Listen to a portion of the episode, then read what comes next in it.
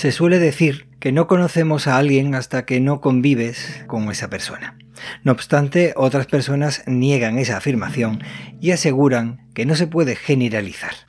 Y por lo tanto hay que distinguir a las personas por según la relación que tengas con ellas y el momento vital en el que se encuentren cada una de las personas relacionadas. De manera que aseveran que no conocerás a tu pareja hasta que llegue el divorcio, a tus hermanos hasta que llegue una herencia, tus hijos hasta la vejez y a tus amigos en las dificultades.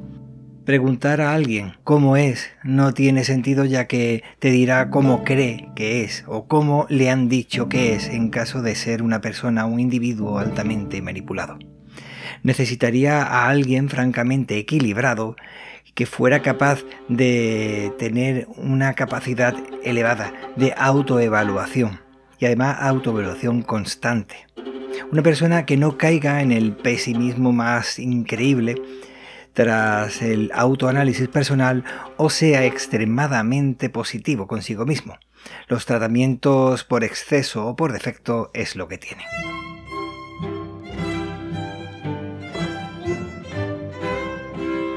Tener que esperar a un divorcio, una herencia, a la vejez o a las dificultades puede ser una espera excesiva para conocer a alguien. Hay quien se deja llevar por los sesgos de las falacias para creer conocer a las personas. De manera que ver a alguien ostentar un cargo solo muestra que esa persona hace lucir el cargo para que los demás acaten sus designios, cuando estos no son su competencia, pero desean influenciar aprovechando su autoridad y respeto en otro ámbito. Desde mi punto de vista, me parece que una buena forma de conocer a alguien de manera relativamente rápido es viendo si tiene aficiones. Si las tiene por puro desarrollo personal o por buscar algún tipo de interés de ascenso social o económico. Por lo que, desde mi punto de vista, deja de ser una afición. También conocer las aficiones que desarrolla. ¿Y qué fue lo que le motivó a hacerlas? Hay quien dice que debemos desconfiar de quien bebe agua. Pues yo diría que hay que desconfiar de quien no tiene un hobby. Eso puede ser por vago. Y desconfiar de quien no desea desarrollar su creatividad solo por su desarrollo personal. A continuación vas a disfrutar de un episodio, y no será el único, en el que conocerás a una persona llena de proyectos, aficiones y muy apasionada. Una persona que merece ser conocida. Espero que te resulte tan interesante como a mí me lo ha parecido. Las Hermias eran fiestas dedicadas al dios Hermes. Se pedía perdón por los delitos cometidos. Se practicaban concursos deportivos. O los esclavos tomaban el papel de dueños según la región donde se celebrara. Justo en ello es donde veo las aficiones, en nuestro tiempo libre, momento en el que nos evadimos, practicamos aficiones y en algunas de ellos pedimos incluso perdón por pecados no confesados, o nos permitimos ser los dueños no solo de nuestra vida, sino de nuestro mundo interior. Te invito a observar la hermaya de estas personas tan interesantes.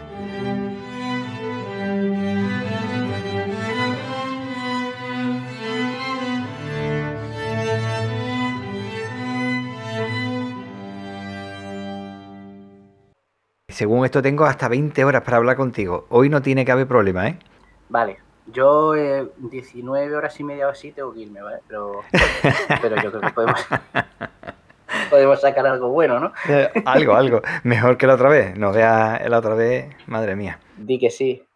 Ya, a mí lo que me preocupaba era tú editándolo, porque iban saliendo cosas, pero eran como todas muy cortadas, una del principio, no sé. Sí, pero cosas que estaban quedando muy bien y de buenas a primeras se volvía a cortar y yo decía, pero bueno, si, si es que es bueno, ¿por qué, ¿por qué me pasa esto? claro, se perdía una de fluidez. Ahí va. ¿Qué ordenador estás utilizando entonces? Que has dicho que era pre-Rajoy. Era, de la primera legislatura. Ah, de, la primera, o sea, ya, ya existía. menos. Ajá. Ya estaba, ya estaba. No, es un, bueno, es, es un HP muy normalillo que compré en aquel momento. Tenía, en aquel momento era de lo no de lo mejor, pero estaba bastante bien situado en tema de rendimiento, en tema de RAM. Ajá. Pero sobremesa, ¿no? Es un, no, es un portátil. Entonces será lo mismo hasta el que tengo yo. Yo tengo un HP i3. El mío, el mío es que es AMD, Ah, entonces no sé muy bien a qué corresponde. Vale, vale. Pero vale. en aquel momento Sí. se suponía que era más potente que otro y, y que había y encima estaba mejor de precio y tal. Ajá. Y no sé. Bueno, me lo compré para acabar de escribir la tesis y la tesis está publicada, así que ya está. Cumplió su función, vamos. Exacto.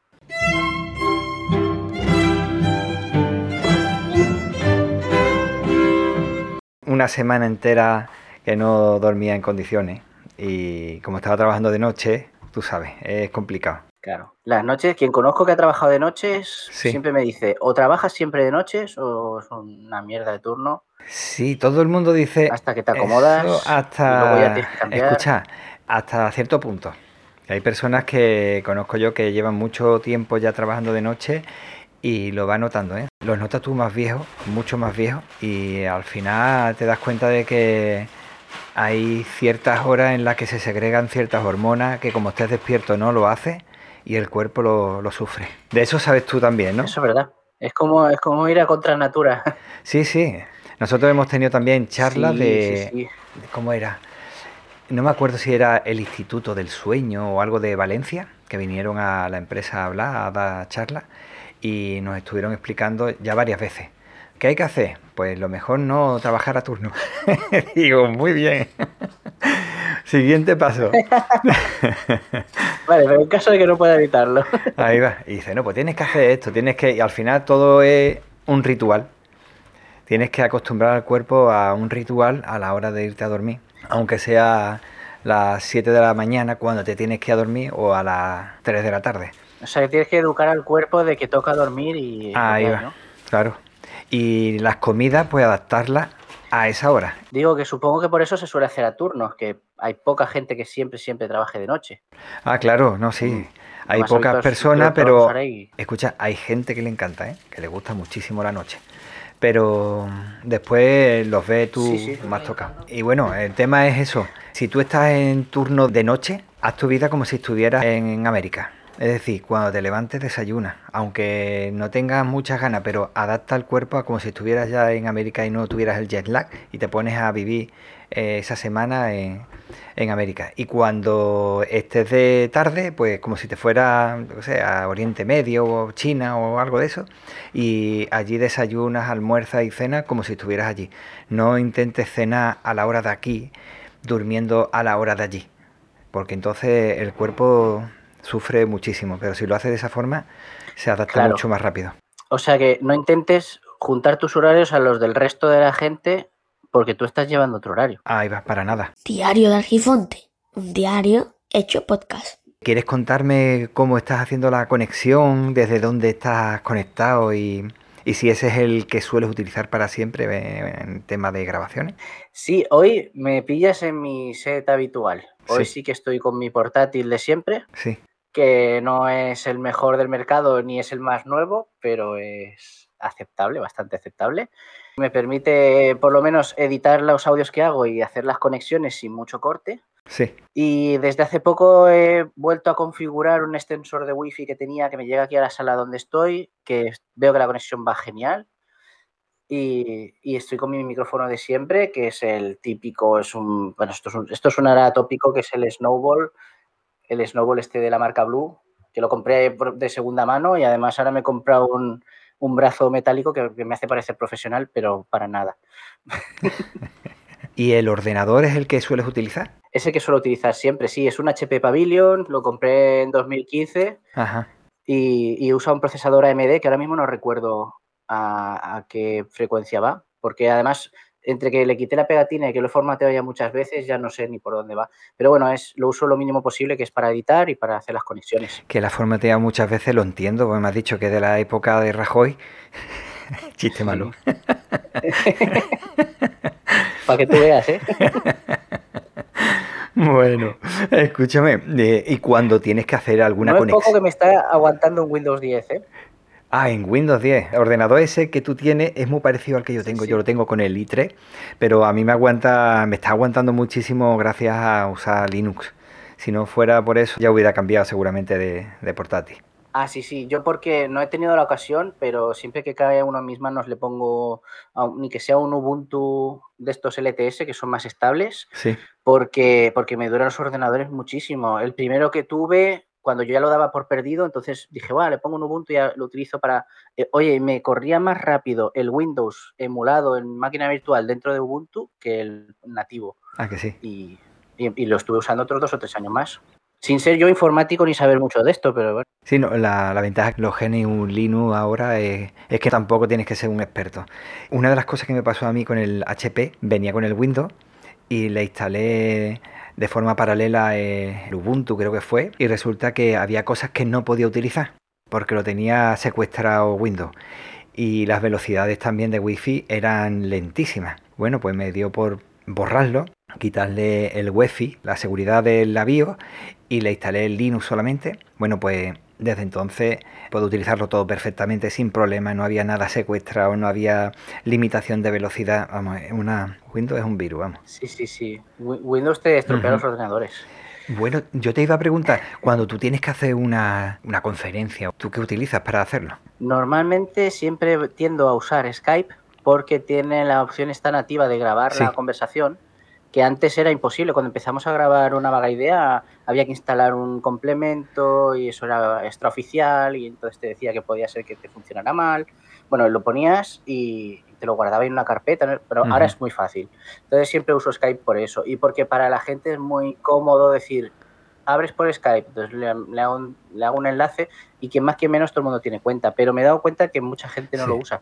Entonces, bueno, me voy adaptando, me voy adaptando siempre que puedo a, al uso de mis invitados. Pero eh, el Skype no graba pistas por separado, ¿no? No, ese era mi, mayor problema. Entonces, he descubierto hace poco, gracias al podcast este del desguace, que lo hace Iván Martín, que es el de Roma Eterna y el Descampado, y está también Marta Genavarro, que está en Radio Canal Sur, y hacer un podcast conjunto que está muy bien y en algún momento les he, les he oído mencionar el Zencaster, entonces probé esta plataforma y va genial porque en la misma página tienes la llamada y cuando, cuel cuando paras, automáticamente se te descargan un MP3 separado por cada pista de cada, de cada participante.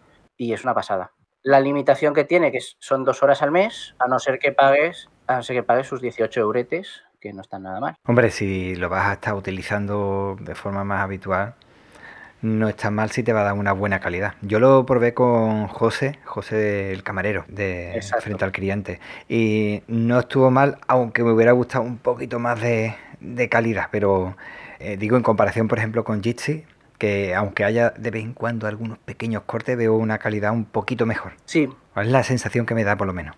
Además, tú me, dijiste que de la forma que lo tenías eh, conectado, tú puedes grabar las pistas por sí, porque estoy utilizando el, la Zoom H5, entonces por un lado estoy grabando, tú hablas, se puede decir, y por el otro estoy grabándome a mí, aunque tú estés escuchando las dos. Exacto. Y la verdad es que sí, la verdad es que mm, me permite hacer virguería, vamos como lo que te he comentado antes de si hay alguna desincronización o nos estamos pisando uno a otro, pues entonces, como lo tienes por pistas separadas, es muy fácil eh, avanzar o retroceder una para que no interfiera una conversación con otra. La verdad es que te permite muchas cosas. O darle ganancia a uno, quitarle al otro. Cada uno tiene su ruido. Entonces poder tratar el ruido de uno de forma independiente al otro, la verdad es que te hace virguería. Sí, sí, eso ha sido un descubrimiento, ¿eh? grabar por pistas separadas. Yo siempre, incluso antes de tener mm, soluciones tecnológicas, eh, bueno, digamos, lógicas, que es lo que se usa, ¿no? Eh, usar, grabar por pistas y tal, yo siempre le decía a la gente, grábate tú en una pista aparte, grábate en una grabadora de sonido, en, el móvil, en el Audacity, lo que tú tengas, y me lo mandas después, porque yo es que yo después editar un audio de, de todos todas las voces juntas. Es, complicadísimo, sí, cada uno tiene una fuente distinta, con un ruido distinto y encima cada uno se monta uno encima de otro, entonces imagínate, es una locura. Diario de Argifonte es mi diario sonoro. En versión podcast. Versión para llevar. Take away. Versión para descargar. Espero que te guste. Espero que te guste mucho. Espero que te guste. Imagínate que tú estás en un grupo, en un grupo que solamente hablan de aficiones, que en el grupo nadie le interesa ni lo que se trabaja, ni el puesto de trabajo que tiene, ni lo que ha estudiado, ni el cargo, si tiene un cargo público, político o lo que sea, o como vamos, como si es presidente de la comunidad. Eh, solamente importa las aficiones. ¿Tú cómo te presentarías? Pues para mí eso siempre ha sido una pregunta muy difícil, porque yo siempre he considerado que no tengo, o sea, que si yo digo una afición, todo el mundo va a pensar que la desarrollo, ¿no? que soy experto en ella o algo así. Y yo tengo muchas cosas que me gustan y no hago nunca. Con lo cual, al final, al final, lo que me he dado cuenta que sí que mis aficiones puede, puedo decir que son eh, saber cosas sobre los idiomas o estudiar idiomas, aunque no los hable con fluidez, pero los estudio, tengo mucha curiosidad por los idiomas. Y por otro lado, el podcasting, escuchar podcasts que escucho muchísimos, que eso siempre lo asocio al tiempo de espacio entre trabajo o, de camino al trabajo y hacerlos. O sea que el podcasting se está convirtiendo en una de las aficiones que más estoy desarrollando. Y que más te está desarrollando, ¿no? Porque si te gusta la lengua y he visto que también desarrollas la lengua a través del podcasting, es como una afición al cuadrado, ¿no? Más o menos. Sí, sí, ahí se han juntado. Este es el diagrama de Ben, es la parte del limón del medio, ¿no? Eh, ahí he juntado una cosa con otra y he dicho, ya que tengo mi propio espacio y nadie, no tengo que dar explicaciones a nadie de qué es lo que pongo ahí, eh, voy a crear podcast, aparte de crear podcast en catalán, que es, una, es mi segunda lengua, es la lengua de la zona en la que estoy viviendo y, donde me he criado, y, que es, hasta hace poco tenía muy poca presencia, ahora tiene poca presencia, pero ya tiene un poco más. Y sobre todo en Esperanto, que, es una lengua que también eh, que es muy útil, que es muy potente, que con un aprendizaje muy ligero puedes hacer muchas cosas y puedes desarrollar un nivel mm, mucho, tiene una curva de aprendizaje mucho más inclinada que cualquier otro, que cualquier otro idioma y me ha permitido generar una comunidad muy chula con gente que habla esperanto, que hay gente que es muy interesante y que lo tengo, si lo tengo un poquito más apartado en número de episodios es porque no he tenido ocasión de quedar tantas veces con tanta gente con quien me gustaría, pero, pero hay agenda, ¿eh? hay agenda para hacerlo. Una cosa que te iba a decir es que escuché una entrevista que te hicieron y comentaban que, que tú no llevabas mucho tiempo haciendo podcast, pero me puse a mirar, lleva muchísimo tiempo y no solamente haciendo podcast, sino muchos podcasts, que ha llegado hasta hacerse una red. Eh, ¿Desde cuándo estás grabando? Yo es que soy muy ordenado y quiero cada, y cada cosa en su sitio. Eh, empecé el, primer podcast en el que participé y que produje, coproduje, eh, fue en 2014, en octubre de 2014. Ya llovía, ¿eh? Lo que te digo, la primera, la primera legislatura de Rajoy. sí, sí. supongo que en esa entrevista se mencionaría poco tiempo con el, este proyecto actual que tengo, que tiene tres años, no llega. El de Cuéntame Hermosura, ¿no? El de Cuéntame Hermosura. Yo empecé a escuchar podcasts en 2011, finales de 2010, 2011, y ahí me, me ya me, me, llegaban estas ondas de lo que ahora es muy viejuno, pero que era aquella época, pues que los, no había un premio de podcasting propio, sino que estaban los premios bitácoras, que eran de blogs, blogs, ¿os acordáis de los blogs? Eh, estaban las. Sí, sí, sí. Exacto. estaban los EVE, los eventos aquellos. Y, para entonces los podcasts eran muy pocos podcasts o casi ningún podcast era con una mira ni, elaborada ni profesionalizada ni nada, muy poquitos. Quizá Emilcar y poca gente más. Y casi todos eran muy amateurs, y eran de charleta, eran de, de bueno, de grupos de amigos te podías informar porque cada uno tenía sus filias y sus fobias, ¿no? Pero no eran así el, contenido dirigido que conocemos ahora. Ajá, entonces tú me estás diciendo, me has comentado el tema de los blogs, lo que te animó a ti a hacer un podcast vino primero de hacer blogs, ¿no? Eh, no, bueno, de, escuchar, de ir escuchando podcasts. ¿Los podcasts han sido una especie de evolución o cómo? Algo parecido. Yo cuando, cuando a ver, blogs había prácticamente siempre. Yo tuve un blog, pero tampoco le, hacía, le prestaba mucha atención. Pero de la época en la que yo empecé a escuchar podcasts coincidió con que yo hablaba casi todos los días o todos los días, teníamos nuestro ratito de charleta por Google Hangouts, por el chat de Gmail, con mi amigo Stage, con Juan Alberto. Y había momentos que teníamos unas conversaciones muy elaboradas o, eso nos parecía en ese momento. Y nuestra idea fue, hubo un momento que dijimos, ¿y si esto lo hacemos podcast? O sea, ¿y si esto nos juntamos tú y yo y hablamos cara... Aparte de que en persona hablábamos muy poquito, eh, nos veíamos casi cada día o casi cada semana, pero no, hablamos no hablábamos tanto. Dijimos, ¿y si esto lo hacemos podcast? Y ya eh, nació la idea de hacer un podcast, nació la idea de crear un contenido, de poner unas secciones no queríamos que fueran muy fijos, sino que fuera una cosa muy espontánea nuestra. Y, como éramos nosotros los que marcábamos el contenido, no teníamos una editorial detrás ni teníamos una empresa, dijimos, bueno, pues vamos a hablar de lo que queramos nosotros. Y si nos iban ocurriendo cosas, además eh, siempre lo he dicho que Juan Alberto es una persona con, con, cultura infinita y que puedes hablar con él de prácticamente cualquier cosa que él sabe del tema y además tiene conocimiento sobre cosas que no son tan mainstream y a mí me pasa lo mismo. Entonces decidimos crear una vaga idea y decidimos meternos en el mundo del podcasting. Mi idea era hacerla, pues grabar y, producir, o sea, grabar y subir. Nos dimos cuenta de que algo de postpro tenía que haber y ya pues nos metíamos pues que si cabeceras, que si músicas de fondo, que si cortar cosas que no se oían, aunque cortar hay poco corte. O sea, procuramos que sea lo más natural y lo más orgánico posible. Y la duración, pues nunca nos ha preocupado la duración. Sí que es verdad que se puede coger por secciones, pero por otro lado, el podcast es una cosa que la puedes escuchar mm, durante días y días mientras le das a la pausa o lo puedes escuchar por, tramos. Entonces, pues por, eso, por eso decidimos, eh, sin saber. Y ahora una promoción.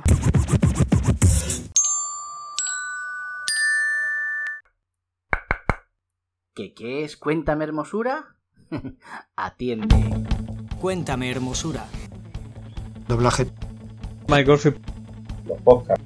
Fechas, nombres, lugares, batallas. El mundo de la construcción de la guitarra. Otro podcast. La siguiente historia tiene lugar entre 2015 y la actualidad. Genes. Tengo tres riñones. Otro podcast. La verdad es que nos gustaba ver cerveza. Otro podcast. Y soy dietista nutricionista. La Musa Clio soy una psicóloga manchega que viene de un pueblo muy pequeñito lleno de volcanes. Y me voy al carnaval a la calle con mi peluca a disfrutar, vamos. Pues yo soy un músico, locutor, actor de doblaje, podcaster. ¿Con un poco de todo? Fue muy emocionante entrar en, en estas tertulias. Lingüística indoeuropea. Con un poco de todo. Cuéntame Hermosura, otro podcast con un poco de todo. Un proyecto de la red Manchapod. Escúchalo en Spreaker, Evox, Spotify y en todas las plataformas de podcasting.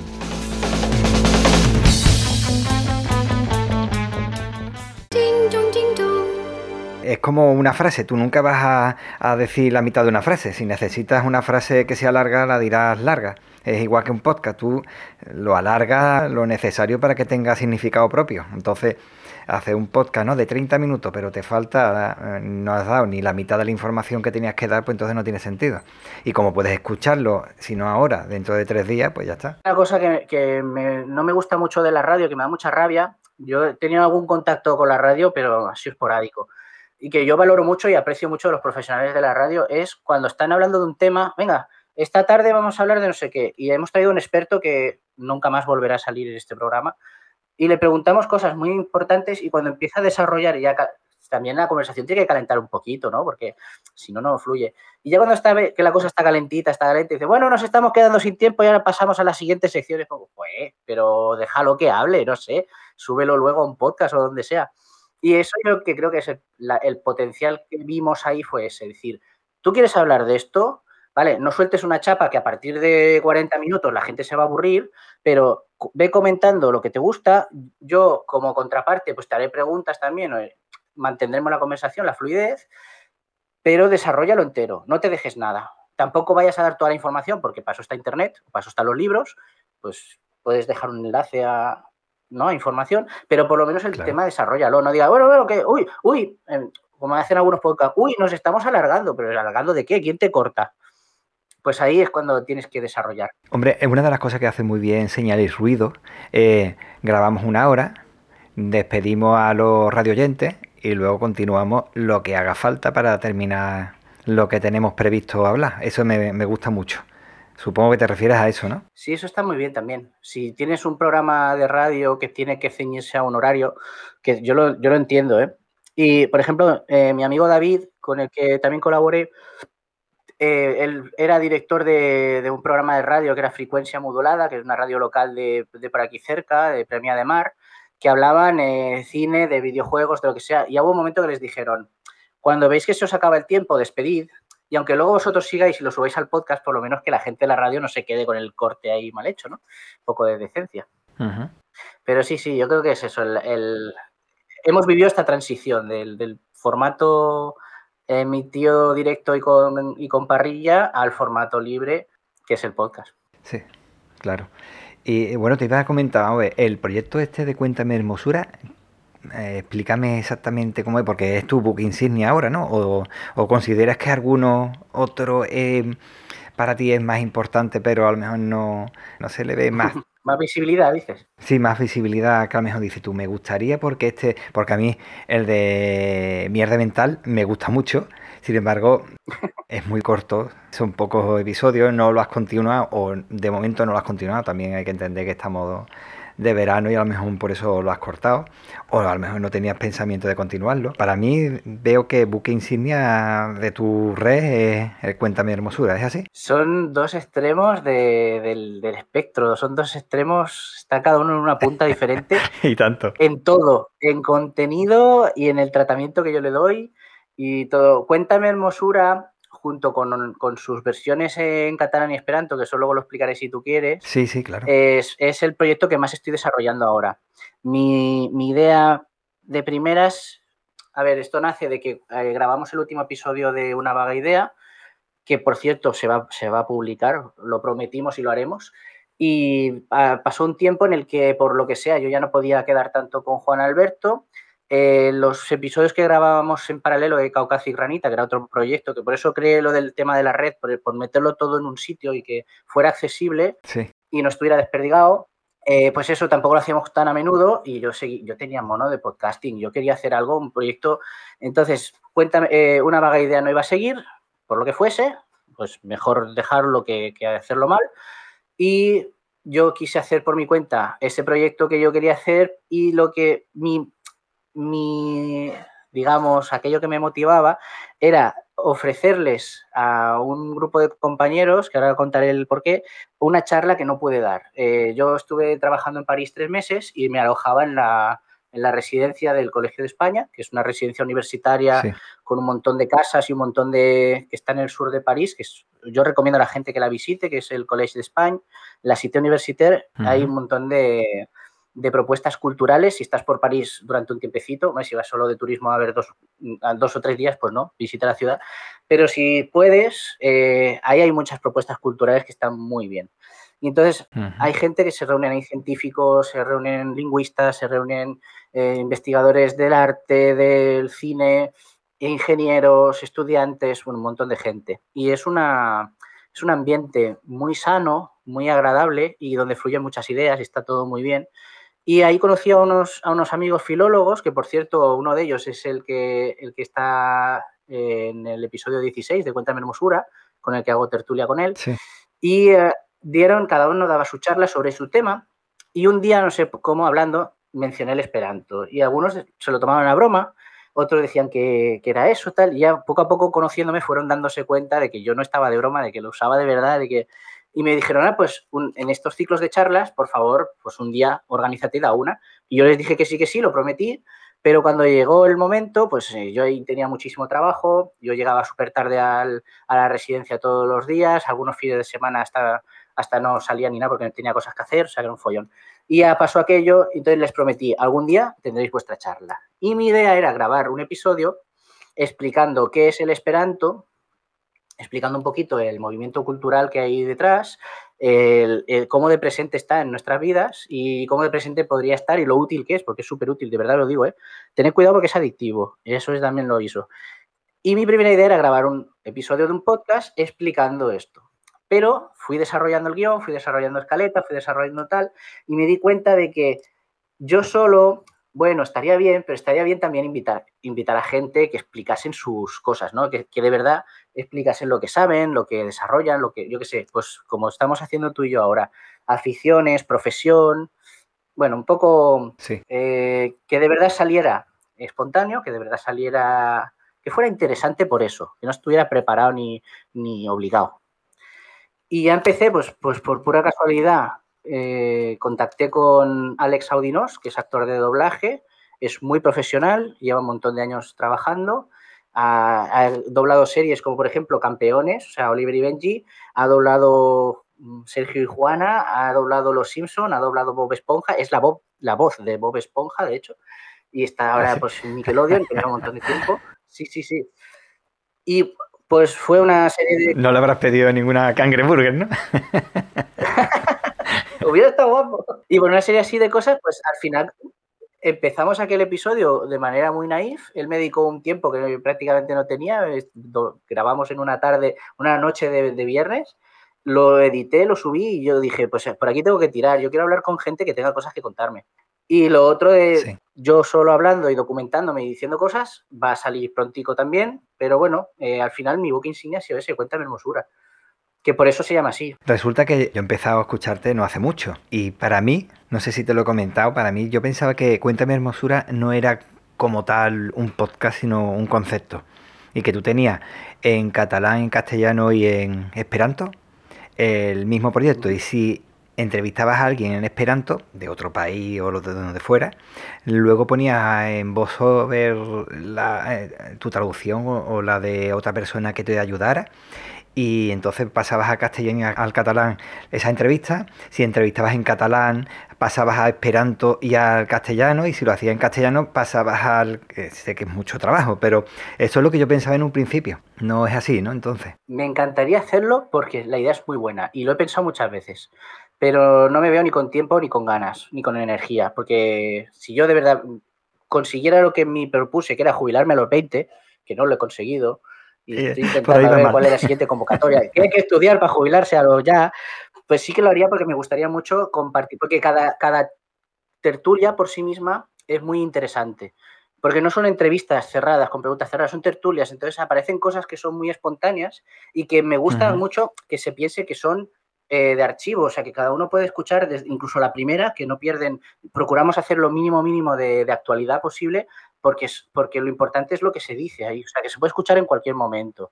Claro, porque la primera tiene tres años y atemporales, ¿no? Sigue siendo igual de válida. Igual que un poco una vaga idea, aunque, aunque ha quedado atrás, pero igual también se puede seguir escuchando hoy en día. Y mi, mi cosa con, con aquello es, era, pues eso, eh, que fuera espontáneo y poder comunicarlo en otros idiomas, pero eso es lo que me va a costar mucho más y yo creo que de momento no lo voy a hacer.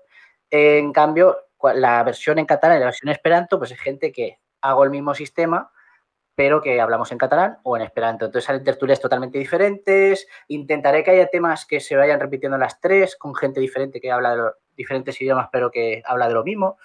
Pero bueno, ya veremos ya veremos. Pues es que resulta que lo que te he comentado, yo pensaba que iba a ser así, porque es una forma de, amplitud mental, de poder conocer a otras personas que hablan otro idioma, pero estás escuchando que lo habla, pero también estás escuchando la traducción, estás entendiendo la forma de entender la realidad de cada uno.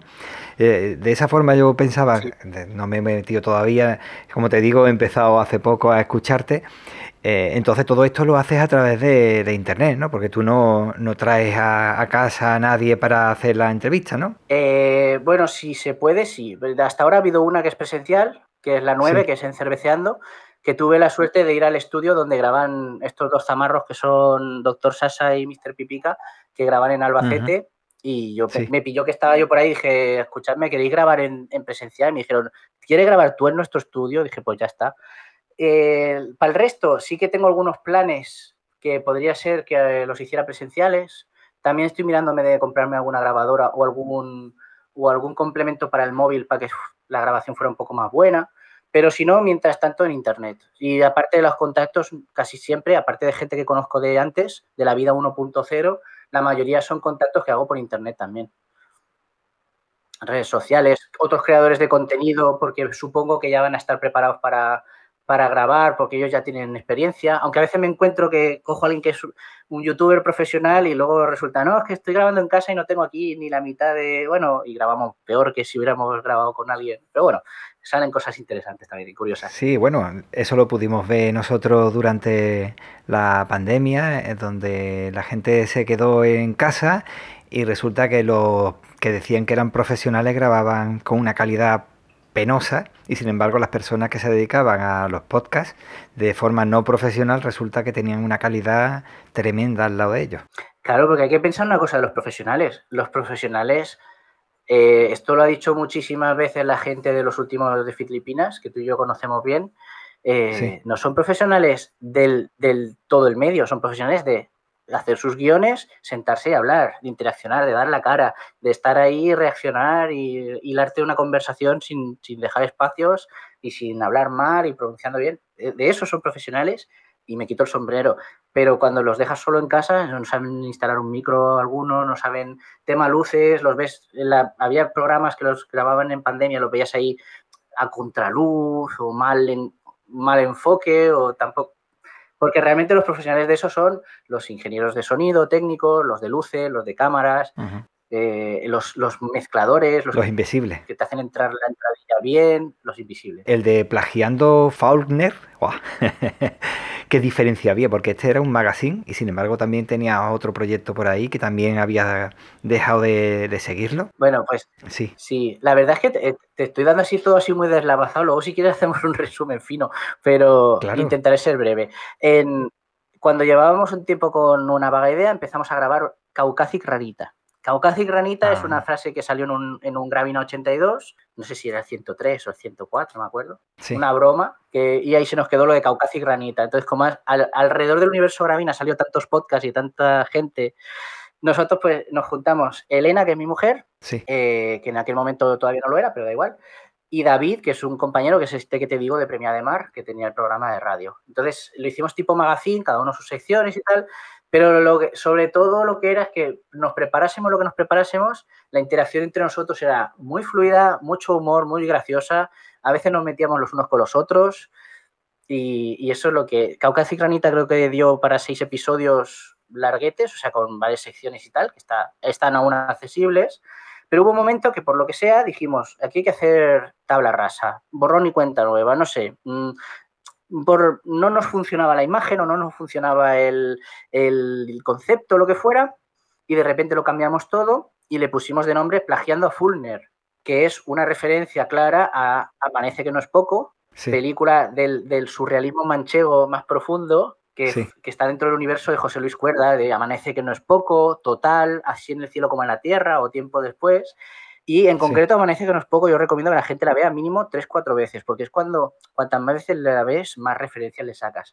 Y eh, de ahí viene el plagiando Fulner, ¿eh? es una referencia Amanece que no es poco, pero el formato es casi, casi el mismo. Y bueno, también tiene, tiene sus cuatro episodios y nunca hemos dicho de pararlo, porque ya lo seguiremos cuando podamos, uh -huh. pero sí, sí, ahí está.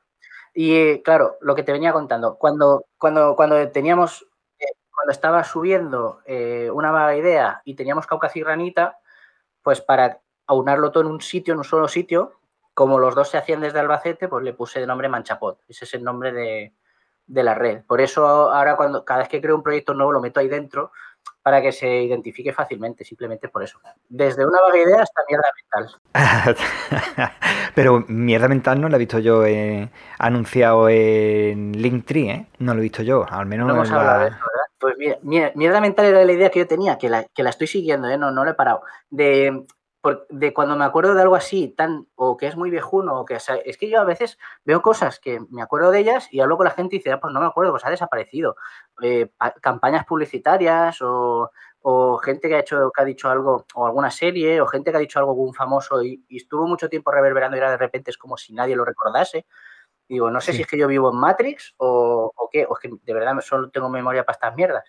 Y entonces lo creé y pensaba hacerlo eh, o, diario o semanal porque iba a ser muy cortito. Entonces yo con el móvil iba a ir grabando por la calle, pero claro, ¿qué nos ha pasado a todos los que hacemos eso? Pues que un día te encuentras que hay obras, otro día te encuentras el viento. El viento es mucho más importante de lo que nos pensamos. Otra día, entonces dije, esto está quedando muy Y por eso, claro, eso es lo que me detiene muchas veces de grabar. Eh, el no encontrar el sitio donde por lo menos se me escucha un poco bien, se me oiga un poco bien. Y, me estoy dando cuenta... Pero no, quizás no es tanto el sitio, ¿eh? Puede ser. Te digo que no es tanto el sitio, que quizás utilizas una grabadora con la pelusilla esa antiviento y, y te soluciona el problema, pero muchísimo.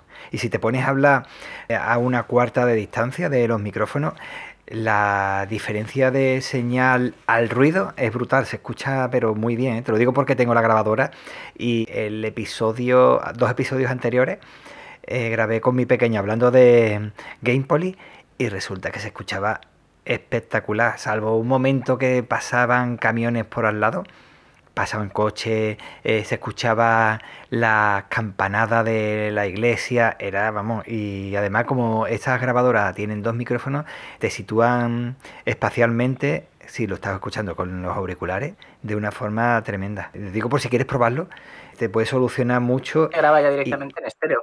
sí, y no es lo mismo que un móvil, claro. Muy, muy bien. Perdona, sí, yo creo, tiene que ser algo de eso. Y lo de. No, no, no, al contrario, estamos de tertulia. Soy yo que me estoy enrollando con una persiana aquí. Y además, primero, apreciación por, el, por la recomendación, que me gusta mucho y intentaré seguir. Y apreciación por el hecho de usar la cuarta comunidad de medida de longitud. Eso está muy bien. Sí. No, sí, la verdad es que es una pasada. Hay que grabar a una cuarta del micrófono. lo que más me he encontrado grabando con el móvil muchas veces es que si voy andando, lo que más se nota es mi respiración. Porque al andar la respiración es más fuerte que si estás sentado. Pues mira, yo lo que me he dado cuenta cuando estoy hablando con el móvil, bueno, con el móvil, con lo que sea, pero estás hablando en la calle, que de forma involuntaria, si ves que va a pasar alguien hablando, te callas. Si ves que va a pasar un coche y está haciendo ruido, hablas más alto. Y después te das cuenta cuando estás escuchando en los auriculares que no hacía falta.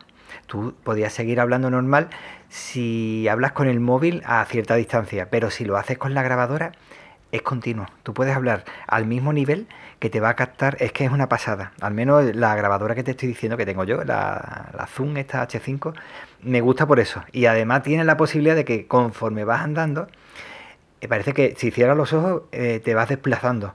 Porque vas escuchando cómo viene y cómo se va el sonido, la situación donde se encuentra cada uno. Eso lo empecé a escuchar yo con... No vas a comisión con los de Zoom, digo. No, no, que va, hombre con Félix Riaño de Locutorco. No sé si lo has escuchado tú alguna vez. No, no he tenido gusto. Y tiene sus audios, los suele hacer, como, como él dice, paisaje sonoro y la verdad es que es una pasada. Que he hecho yo varias, haciendo pruebas, he hecho la grabación de la procesión del Corpus Christi y se escuchaba perfectamente cómo iban pasando desde lejos las campanadas. Era, vamos, una pasada. Y, gracias a él, ah, pues, pues dije, mira, y además estás captando un momento que no vas a volver otra vez. Claro, es, es en directo, o sea, la vida en directo, tal cual, grabado. Sí, yo mi, idea en este proyecto era hacerlo lo más sencillo posible, que era yo con el móvil en cualquier momento, cuando me acordase, sacarlo. Ahora, em, al ver que, porque quiero eso, algún día tener grabadora o buscar en, ya que estoy con el móvil, buscar el momento adecuado y el lugar adecuado, entonces lo que hago es que me los voy apuntando y lo voy haciendo cuando puedo. Pero mi idea era esa, que fuera súper espontáneo, grabado y subió, grabado y subió. Y claro, también hay que practicar un poquito si vas andando el abstraerte lo suficiente para no distraer tu discurso por lo que vas viendo, por lo que te vas encontrando, eh, que alguna vez me ha pasado de ver a alguien que conozco y, eh, hola, y te ve grabando y se piensa que estás grabando un audio y tal, tampoco te interrumpen mucho, pero también eh, no abstraerte lo suficiente como para no comerte un camión o un coche pasando por un paso de... Eso, eso es lo que te iba a decir. primero. Pero vamos, si es capaz de captarlo en tres dimensiones, ¿no? El sonido dice, no vea, ¿eh? El accidente fue captado, pero bien. Si luego la grabadora no se rompe y puedes subirlo, pues eso que te llevas.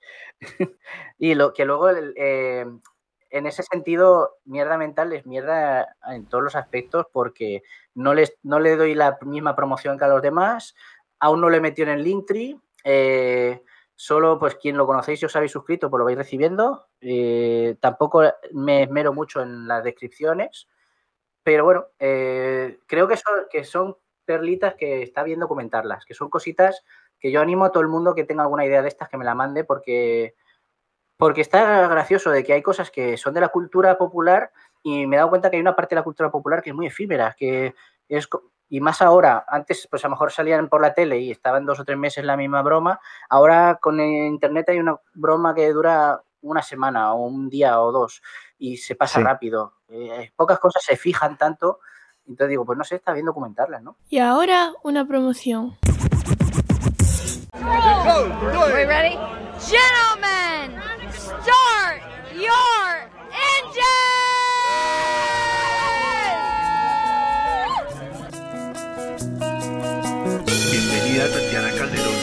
Hola Ricker y Oliver, un placer poder compartir con ustedes.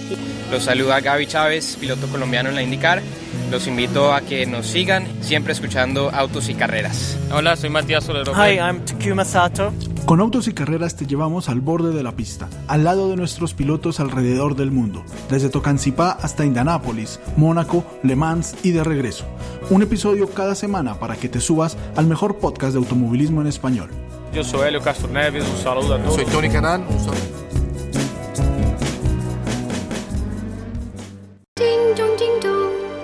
Pero ahora que has dicho tú que, que no te esmeras demasiado en los comentarios del podcast, ¿tú crees que realmente hace falta esmerarse? Porque poca gente lo lee, vamos. Mira, eso es algo que siempre me ha dado muchísima pereza, porque yo creo que esto no, está, no lo está leyendo nadie. Pero sí que hay cosas que mientras, que sobre todo las tertulias de Cuéntame Hermosura y en una vaga idea pasaba también, mmm, si hablas de algún tema me gusta poner el enlace de dónde lo he sacado, para que quien quiera pueda entrar, pero luego sí que es verdad y cada día estoy más convencido de que tú escuchas los podcasts, eh, los tienes en tu aplicación y cuando se acaba se pasa al siguiente y se borra ese. Entonces ni, ni la interacción, ni el comentario, ni el like, ni nada eso hay poco y poca gente, y menos gente aún entra a las notas de episodio a buscar los enlaces. Si hay algo que te ha gustado mucho, lo buscas luego en internet. Yo los pongo más que nada porque cuando estás hablando, dices, ay, porque yo qué sé, me, me, invento, ¿eh? Estoy hablando con un diseñador y me dice, hay un software que sí. va muy bien porque le das un botón y te cambia los, las luces. O te cambia los, la, la, composición de colores, no sé qué. Y hay gente que escuchando, a lo mejor estás fregando los platos y estás escuchando ese podcast, no vas a echar para atrás para enterarte de cómo se llamaba el software, pues buscas en notas de episodio porque ahí lo encontrarás. Pero creo, vamos, no, nunca lo he, no he hecho encuesta de esto, pero yo creo que la penetrancia que tiene eso es muy, muy baja. Y es la parte que más pereza me da. De que cuando yo tengo el audio montado, digo, ay, está bien, subir y mandar, sub, venga, internet. Eh, digo, no, espérate, que hay que escribir las notas de episodio. Y quiero currármelas un poco, pero es ay, el momento bajón. Ese momento de, yo quiero que esto esté ya subido, ya está. No, por eso que sí, cada vez me mero menos, pero intento que. Sí, pero, pero, pero, hay que tener en cuenta una cosa, que es una de las cosas que yo me he dado cuenta, que es que resulta que al final es un RSS, que el tratamiento es casi, casi como si fuera un blog, y por lo tanto Google y los otros buscadores, pero principalmente Google, se va a fijar en el texto. Si el texto no supera los 500 caracteres, ya va a ser complicado que te encuentren. Es decir, que te tienes que esmerar un poco en rellenar el, los comentarios para que lo considere como una nueva entrada y que merece ser buscada. Y si en esos mismos comentarios pones tú, eso lo digo mi experiencia personal, ¿eh? y si pones también eh, los hashtags, las etiquetas que tú quieres referenciar, pues entonces mejor todavía porque le está facilitando al buscador que, que te encuentre si no pones nada, si no pones ningún comentario o los comentarios no llegan ni a 500 caracteres, eh, lo puede interpretar como, como, si fuera un microblogging y por lo tanto no le va a dar la importancia como si fuera una entrada de blog. Es lo que yo me he dado cuenta, porque he probado hacer entradas, eh, bueno, entradas, la costumbre de decir entradas, hacer episodios de podcast de, de, forma consciente de no poner comentarios y al siguiente poner comentarios hablando de los mismos temas para que fueran si, si, yo hablo de un tema distinto y ese tiene más enganche, no, no vale. Sino hablando exactamente del mismo tema, claro. pero solamente para comprobar. Necesitas una, una, situación control. Ahí va. Y de esa forma puedes ver qué diferencia había. Y he visto una barbaridad, una barbaridad de, de diferencia, vamos, pero de hasta de 10 veces la diferencia, ¿eh? que no es, no es poco. Diario de Argifonte. Comparte, comenta. Nos escuchamos. Eh, me llama la atención que tú me dices que vives en Cataluña, pero es que resulta que tu red se llama Manchapot. ¿Tú podías explicarme un poquito por qué? sí, eso, bueno, por un lado, por eso lo que te comentaba antes, que los podcasts nacieron en Albacete. Yo estuve viviendo en Albacete mucho tiempo, pero también me he dado cuenta de una cosa en los últimos años, y esto lo hemos hablado ya con bastante gente.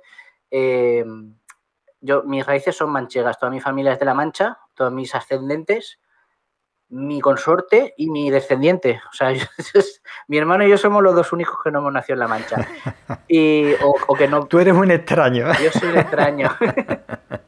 y, es que, nada, eh, lo que también te das cuenta de una cosa que cuando vas viendo, vas hablando con gente, vas viendo publicidades, vas leyendo libros, tal.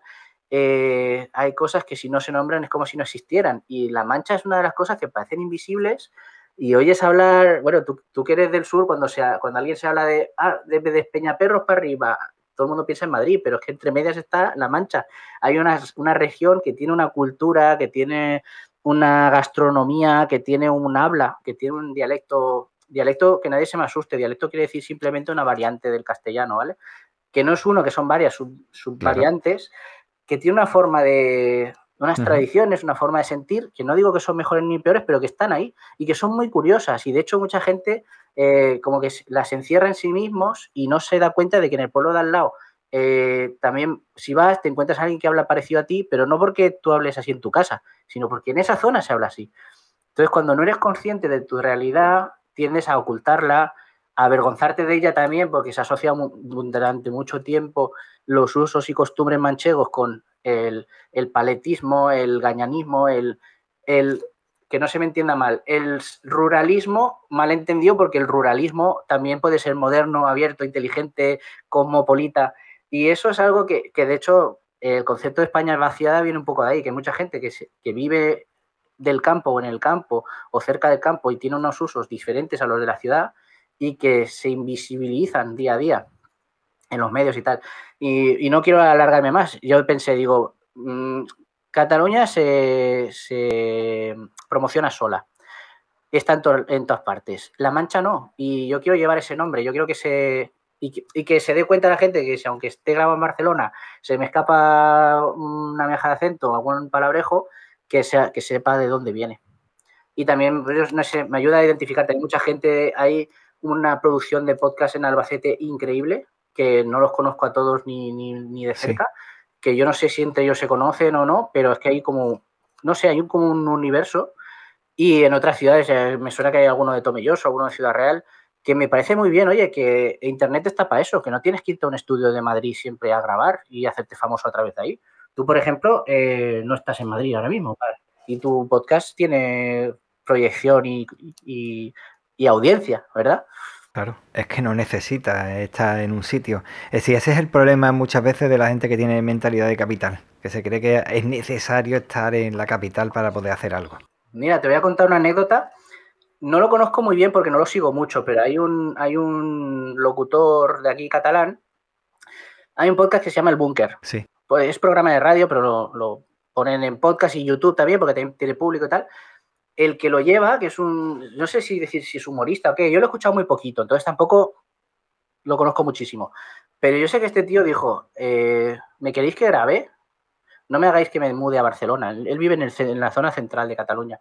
No me hagáis que me mude a Barcelona. Y más si tenéis estudios por toda Cataluña. Yo voy a trabajar desde aquí.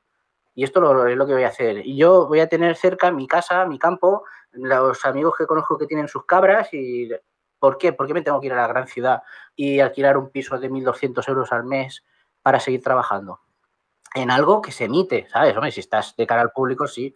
Y eh, yo creo que ese, es el paso que hay que dar, eh, reivindicar que desde todas las partes del mundo se puede hacer. Esta mañana he descubierto el canal de, YouTube de Salmorejo Geek, que creo que también tiene podcast. Eh, se, llama Yoyo308 en, algunos, en algunas redes.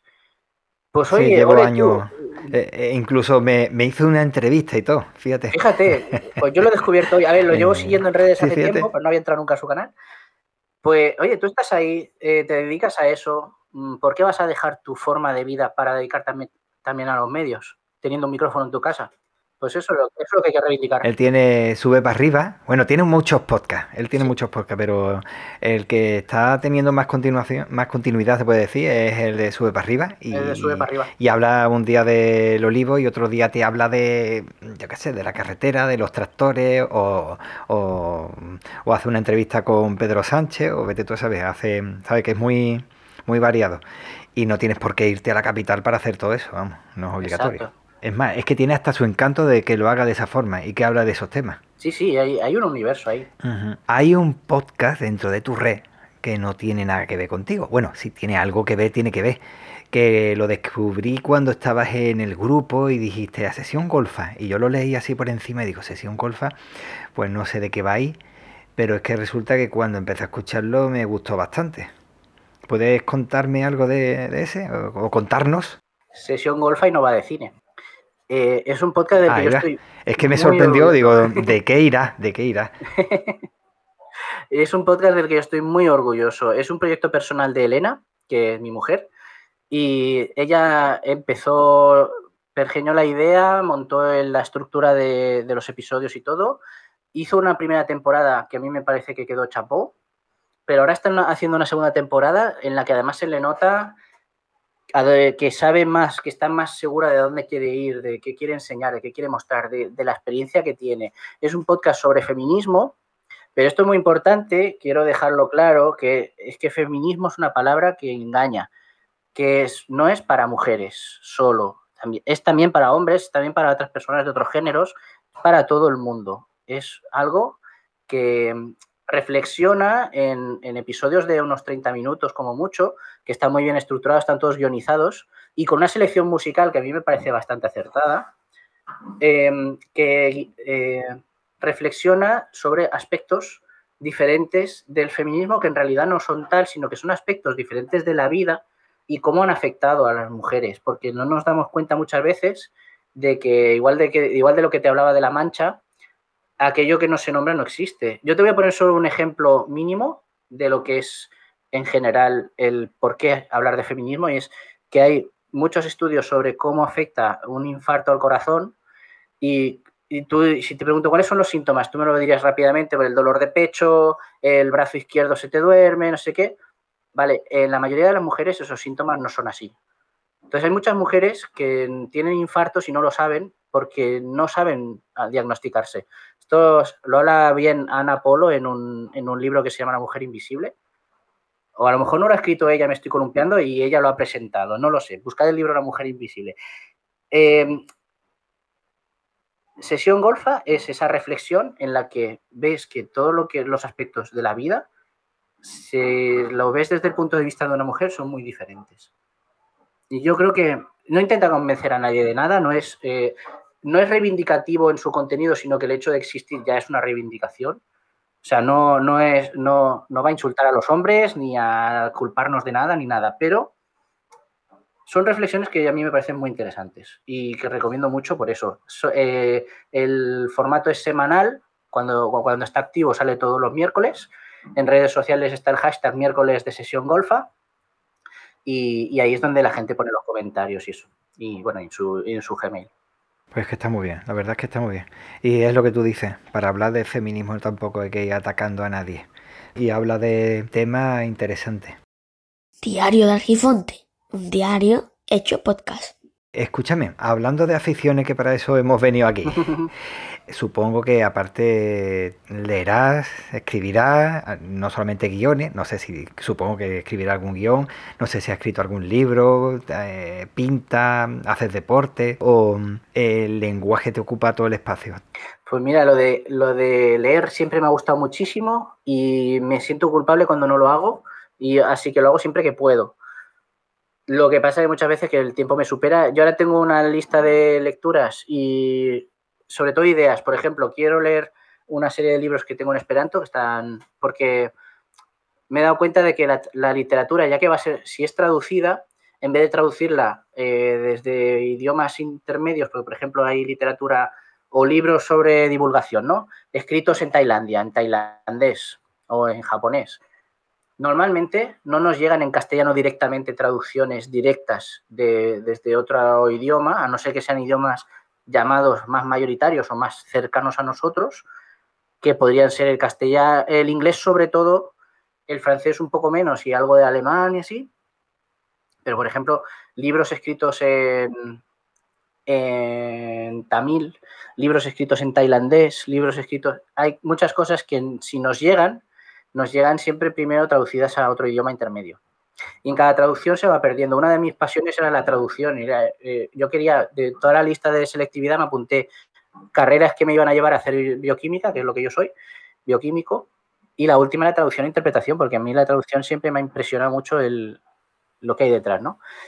Y mi, de esto, mi, mis lecturas futuras, yo quiero que sean libros que si son de más lejos de mi entorno, digamos, Europa Occidental, que sean traducciones al esperanto, porque son, es un idioma que yo puedo leer directamente y que la gente que lo ha traducido son locales de la lengua en la que estaba escrito, normalmente. O sea, lo que quiero decir, el, eh, el esperanto lo que tiene es esta idea del fediverso, que no necesita irse primero a un país centralizado para traducirse para luego irse a otros países, sino que desde el país de origen de cada libro, eh, blog, texto, lo que sea, los locales de ese idioma traducen al esperanto, que es una lengua que para ellos ha sido muy fácil aprender, y yo la leo directamente sin traducirlo a ningún otro idioma, que es, es el poder que tiene. Entonces, la lectura es eso, y la escritura siempre me ha interesado hacer relatos y nunca me he dedicado a ello. Así que yo qué sé, algún día.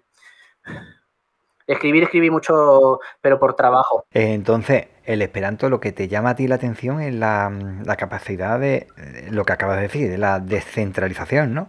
La capacidad de una persona que tiene una lengua distinta a la tuya, que tiene una forma de ver la vida distinta, lo pasa al esperanto y tú vas a leer el esperanto tal como lo escribe esa persona.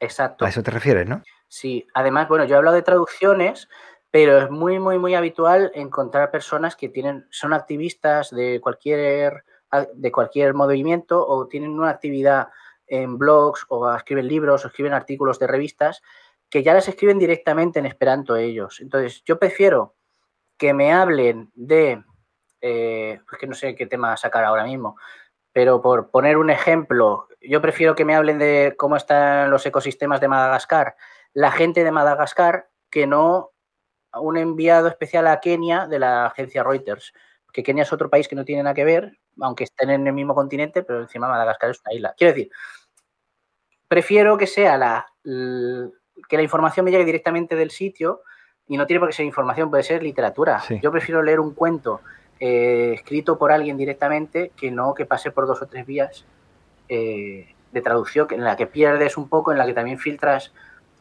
eh, lo hablaba en, en, el episodio 8 de, de Explican Tresor, que es la versión catalana de Cuéntame Hermosura, lo hablábamos con, con Jonathan sí. López Vera.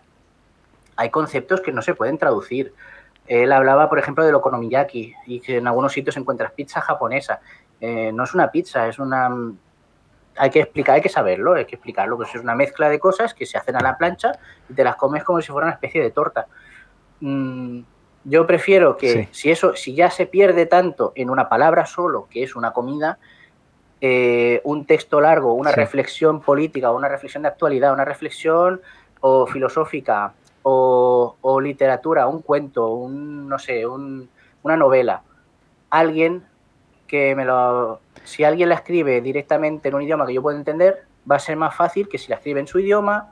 Si alguien por motivos comerciales quiere traducirla al francés o al inglés puede que me llegue más cerca y si alguien por motivos comerciales cree que es bueno traducir eso al castellano, habrá pasado otro filtro más de los ojos uh -huh. de una persona que piensa de otra manera que quiere y que me va a cambiar cositas y yo no la voy a leer igual. Entonces el Esperanto tiene ese, ese poder de, de, comunicar a las personas de tú a tú sin esperar a que alguien intermedio te, te comunique. Bueno, como tú sabes tema de Esperanto, te voy a hacer una pregunta que tengo tengo una duda. Eh, yo escuché que en China se estaba fomentando el, el, estudio del esperanto. No sé si será cierto. Y con la subida que está teniendo China, ¿tú crees que el esperanto será la nueva lengua franca? ¿O el, nuevo inglés? ¿El nuevo latín? Ojalá lo sea, ¿Tú ¿no? crees que se llegará a eso o...? Sí, pero ya lleva mucho tiempo, no sé si llegará a serlo. No caerá esa breva, ¿no? Porque tú tendrás más experiencia de cómo va creciendo. No caerá esa breva. A ver, bueno, lo primero que cualquier, cualquier noticia que leas sobre China puede ser cierta porque China es muy grande y puede pasar muchas cosas. Hay, ha habido experiment, experimentos, no ha habido experiencias, ha habido programas de este tipo en muchísimos países. Eh, hubo durante un tiempo en Hungría, en China hay sitios donde se ha hecho. Prácticamente, yo te cuento, el Esperanto, si se hiciera solamente un curso de un trimestre en segundo o tercero de eso, para todos, eh, todos dominaríamos el esperanto. No necesitan mucho más tampoco. Hay una, hubo un experimento, no me acuerdo dónde fue, un programa control piloto de cuatro años en el que a unos estudiantes se les enseñaba francés y a otros se les enseñaba francés y esperanto. Al acabar los cuatro años, los de francés dominaban el francés, o hasta el nivel donde les había dado ese curso, ¿no? Que era bastante, pues lo enseñaban bastante bien, y al otro dominaban el francés y el esperanto al mismo nivel, o sea, no, no les hizo perder nada. Entonces, el esperanto es una cosa que, de hecho, para prepararme el siguiente proyecto que tengo para la red Manchapod, que va a salir dentro de poco, pero no digo nada porque llevo no sé cuánto tiempo pensándolo, eh, me, he estado, me, he estado, documentando, me leí una biografía del, del, iniciador de Esperanto y la mayoría de gente con la que interaccionaba decía, eh, en cinco o seis horas soy capaz de, si no hablarlo con fluidez, por lo menos entender todo lo que leo. Aunque sea con el uso de un diccionario. Es una lengua, la, la potencia que tiene es esta. No lo he probado nunca. Eh, ten cuidado que es adictivo, ya te digo, eh, lo, lo, repito, lo insisto, luego no quiero quejas, luego no quiero, ay, me... Por cierto, la primera vez que visité Málaga vale. fue gracias al Esperanto. En el Congreso Español, ¿Ah, sí? sí, sí. Mira, fíjate. Digo que la cosa que desde, desde que se creó, solamente eso, eh, porque oigo hablar mucho del concepto de éxito y fracaso, desde que se creó ha habido muchísimos intentos y de hecho la UNESCO lo ha aprobado dos o tres veces ya, de insistir, insistir en que el esperanto sea usado como lengua común en eh, ámbitos internacionales, congresos internacionales. Por ejemplo, la Cruz Roja aprobó una proposición de usarlo como lengua común, la, C, la CGT creo que era, o la, o la CNT, no me acuerdo.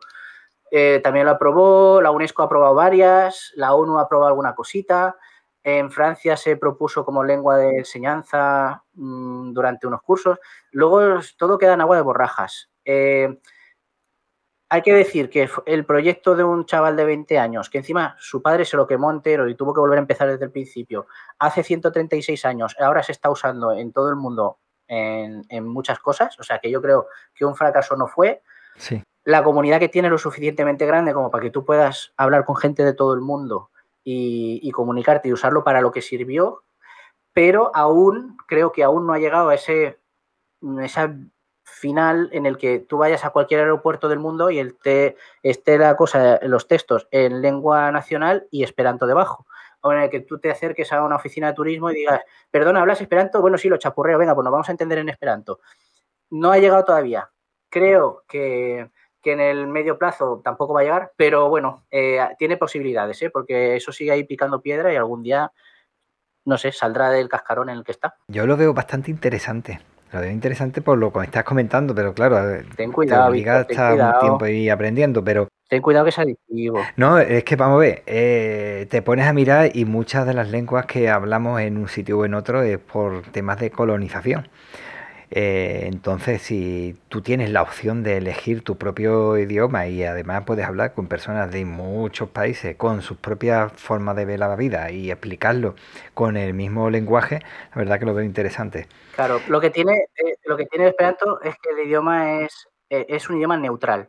Entonces, hay un chiste que es muy bueno, es si el inglés sirve muy bien para hablar con gente de todo el mundo, salvo si las personas con las que estás hablando son ingleses o americanos en cuanto en una conversación, eh, en cuanto a una conversación entre alguien que es de un país donde se habla inglés, ya los demás no son capaces de comunicarse igual, porque el nivel no es el mismo. Entonces, se crean jerarquías de hablantes, los mejores y los peores, y en cambio el esperanto, al no ser de nadie y no estar en ningún país, todos eh, accedemos a él, en, la, en, digamos, en pie de igualdad, unos, unos más que otros, pero bueno, más o menos, un poco más de lo que sería una lengua nacional que se llama, ¿no? Pero es cierto que cuando te pones a hablar en inglés con otras personas que tampoco son eh, inglesas o estadounidenses, resulta que eh, nos entendemos, pero cuando hablas con alguien que es inglés y demás, ya empiezan a convertirse ellos en sibaritas. ¿eh? No has dicho esto de la forma que hay que decirlo, o esto en mi sitio se dice de tal forma, es más fino, es más purista, es más... Esa es la sensación que me ha dado a mí cuando he estado con otra persona. Y, en fin, y con lo razón, que te iba a decir ahora. Idioma. Claro, claro, claro. Pero lo importante es la comunicación, no tanto ser tan fino a la hora, mejor dicho, a la hora de afinar lo que tengas que decir. Si lo importante es la comunicación y esa persona está haciendo el esfuerzo de hablar tu idioma, por lo menos pon de tu parte para comunicarte. Eh, al menos eso es como lo veo yo. Y ahora, otra promo. Charletas nació en noviembre del 2019 con una idea muy sencilla, realizar entrevistas presenciales a gente de mi comunidad, de mi ciudad, investigadores, científicos, empresarios, variado, cualquier persona tiene algo interesante que contar. Pero ya sabéis lo que ocurrió en 2020. COVID, confinamiento, acabó con las entrevistas, porque es algo muy importante que se hagan de forma presencial. Ahora, en septiembre, va a continuar con más fuerza que nunca. Todo se ha dicho de paso. De momento tenéis las entrevistas que realicé en aquella época para ir abriendo boca. En septiembre nos vemos. Te pregunto, y ahora entra en juego la IA. ¿Tú crees que eso va a acabar con las traducciones, con los podcasts, con la creatividad, con la producción de, de podcasts, de literatura, de, de, las traducciones a la hora de un idioma a otro y entonces no va a hacer falta aprender otros idiomas? Eso es, eso es algo, una especie de utopía que hay mucha gente que, que tiene en horizonte, que dice, bueno, para que algún día todo, todo irá por ya mismo, ¿no? Con el, puedes Google, por ejemplo, te pones en el traductor, tiene la opción conversación, vas a cualquier país, dices algo y, y el traductor repite lo que tú has dicho traducido. Entonces, ¿para qué necesitamos aprender idiomas, no? Las herramientas digitales y las que sabemos que no son inteligencias, pero se las llama inteligencias artificiales porque nos sorprende mucho cómo responde, que parece una persona. Bien apuntado. Eh, sí. Pero los, estos sistemas, estos modelos de, de algoritmos, estas, en realidad lo que son son sistemas que aprenden de lo que ya hay hecho, de lo que ya hay enseñado. Son herramientas. Como herramientas pueden ser usadas bien o mal. Yo eh, para el trabajo hecho hace poco por mi cuenta, eh, no me lo pidió ni nada, pero yo me metí en, eh, a usar ChatGPT para preguntar una serie de cosas y para pedir que me hiciera tareas repetitivas. Y realmente, si sabes lo que quieres, es una buena herramienta que te, te ahorra tiempo pero tienes que estar mirando lo que pone. Tú no puedes confiar porque muchas veces te cuela cosas que no son, te añade información que tú no le has pedido eh, y sobre todo, sobre todo, se basa en cosas que ya existen. Entonces, para lo que es todo lo que tenga que ver con arte, literatura, eh, creación de cualquier tipo, el ser humano siempre va a estar creando, siempre va a ir más para allá, porque es mm, no sé, porque puede basarse en lo que ya conoce o puede inventarse algo nuevo y el aburrimiento hace mucho, ya te lo digo. Uh, mira, una, anécdota que me explicaron de Picasso hace poco. Eh, ¿Por qué Picasso pintaba como pintaba? ¿Qué no sabía pintar o qué? Y tú ves los primeros cuadros que hace y eran, mm, eran obras de arte realista, quiero decir. Él sabía hacerlo. Pero ¿qué pasaba? Que en aquella época se inventaron la, las, las cámaras de foto. Bueno, ya llevaban tiempo inventadas, pero se estaban popularizando. Entonces, los pintores, lo que diferenciaba a un pintor no era eh, hacer las cosas como una foto, porque ya para eso ya tiene las cámaras. Pero una cámara nunca te va a crear la señorita de Aviñón, porque eso no está en la realidad. Entonces, ahí necesitas la creatividad humana. Y yo creo que la inteligencia artificial puede, puede ayudar para muchas cosas, puede ahorrarte tiempo para muchas cosas, te puede resumir un texto largo, con cuidado también, porque yo hace poco le pedí que resumiera un texto que incluía un texto que había redactado una compañera mía y en ese texto me incluyó cosas de que eran de mi compañera, pero que no tenían nada que ver con eso. Entonces, cuidado, te puede ayudar, te puede ahorrar tiempo.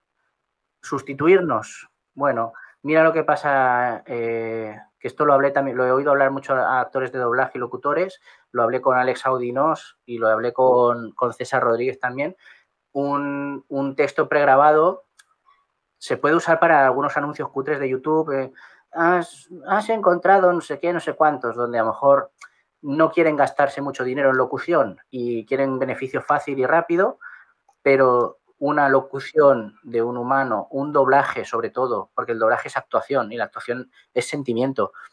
Tú puedes decirle a una, a una máquina que reproduzca, que copie un sentimiento o que copie algo que ya está hecho pero nunca le vas a poder pedir que innove, que lo saque de dentro, que improvise, que se adapte a una situación nueva. Entonces, creatividad. La creatividad todavía la tenemos como hecho diferencial y creo que nos durará bastante tiempo esa, esa diferencia.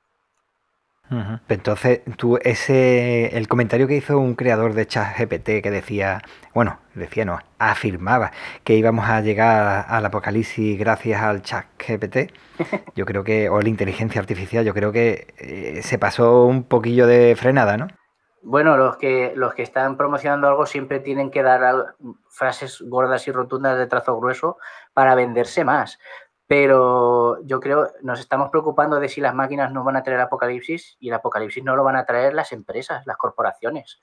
Esto lo hablaba con Aurora en, una de las tertulias. Eh, muy bien, una, una inteligencia artificial que puede imitar lo que piensa una persona. A mí lo que me preocupa es que cada vez que yo me bajo una aplicación que es un temporizador o una alarma o un medidor de lo que sea del móvil, me hagan firmar un consentimiento de que una empresa va a vender todo lo que hago con mi móvil a otra empresa y que algún día eso me va a buscar problemas, eh, eso no sé, algún día alguien va a usar esa información en mi contra o algún día alguien se está lucrando conmigo por eso y a mí lo que me preocupa es no poder tomarme un café en el centro de la ciudad porque ahora está lleno de cafeterías que son hipercaras y, y solo para turistas. Eso es lo que va a llevar al apocalipsis, las corporaciones. Ajá. Pero las máquinas, pues depende cómo las usemos. Claro. Será- serán las herramientas que utilicen las corporaciones. Que- bueno, eh, te iba a comentar, ya superando, superando ya la inteligencia artificial por falta de creatividad, ahora yo te pregunto a ti en tu creatividad, ¿cuál es la rutina que tú crees para poder crear? O si utilizas algún ritual para el guion, colocar el micrófono, voy a poner la tablet y un PC, o voy a utilizar el papel mejor, o me voy a poner en tal cuarto, voy a utilizar la luz, o yo qué sé, lo, lo típico, ¿no? Poner unas velas negras, usar sangre de vírgenes, yo qué sé. De eso, de eso queda poco ya, ¿eh? Vel- Velas negras, quiero decir. ¿Qué es lo que no hace? venden tantas. ¿Qué, cuál, cuál es el ritual, si es que tiene alguno, para decir, voy a hacer esto, voy a... o me ha surgido esta, esta idea y la voy a desarrollar? ¿Qué es lo que, qué es lo que haces tú para eso? Yo nunca me he tenido por un creativo ni por un artista ni nada porque siempre dejo espacio, el espacio que me queda después del trabajo a vaciar la mente y a no hacer nada. El sofá y yo somos uno a veces. Y eso me ha quitado, me ha quitado mucho, mucho poder, digamos. Pero a mí, mira, por ejemplo, yo tengo un proyecto que es Chuscarrillos, que son montajes chorra de. Son juegos de palabras en realidad, ¿vale? Son muy tontos y muy tontos. Y los pongo, los hago porque creo que así se me van a quitar de la cabeza y, lo voy a dejar en un sitio así tranquilo. Y veo que hay, hay gente a las que le gusta. Entonces, es algo que tengo bastante descontinuado, pero tengo una lista para seguir haciendo y lo metí en Tumblr, pero Tumblr tiene poca visibilidad, entonces lo, lo, metí también en Instagram, aunque no me gusta mucho usar Instagram por cómo es la aplicación y tal. Y supongo que en el Fediverso lo pasaré algún día para que esté sí. ahí. Eh, tanto con eso como con los podcasts, uh -huh. lo que me pasa es que se me ocurre una idea. Yo me he acostumbrado desde hace unos años a que cuando tengo una idea, decir, es una lástima, esta idea acaba de morir, porque se me va a olvidar, porque si la recuerdo no voy a tener tiempo de hacerlo, porque lo que sea. Entonces, mmm, bueno, si la apunto y se queda ahí, pues puede ser que algún día la haga. Entonces, si vuelvo a acordarme de esa idea, digo, coño, esto es una señal. O sea, me he vuelto a acordar, significa que para mí va a ser importante. Entonces, sí que procuro apuntarla. Eh, me gusta en papel, pero porque es el gesto es más natural para mí, el coger y, escribir. Procuro mmm, practicar la, la, caligrafía, o sea, escribir a mano, la, la escritura manuscrita porque sí me doy cuenta de que cuando estoy mucho tiempo sin hacerlo, se, se pierde. Y luego esos, esas notas que tengo por ahí en libretas, porque también me gusta mucho estrenar libretas, que es una cosa que me encanta, intento repasarlas de vez en cuando y mantenerlas. Uh -huh. Entonces ahí es donde he apuntado grandes listas de gente a la que invitar en, en Cuéntame Hermosura, en Explicam Tresor o en Neparo Lupri Esperanto. Y luego pues intento ver cómo aproximarme a cada una de esas personas. Y ahí ya es donde se abre el abanico, o sea, ahí donde yo no tengo control, porque dependerá de quién sea, pues puedo contactar por privado de Twitter o por Instagram, les mando un email, luego me dicen, no puedo grabar por no sé dónde, pues grabo por no sé dónde. Ahora con lo de Zencaster es mucho más fácil porque les mando el enlace y lo hacen todo por ahí.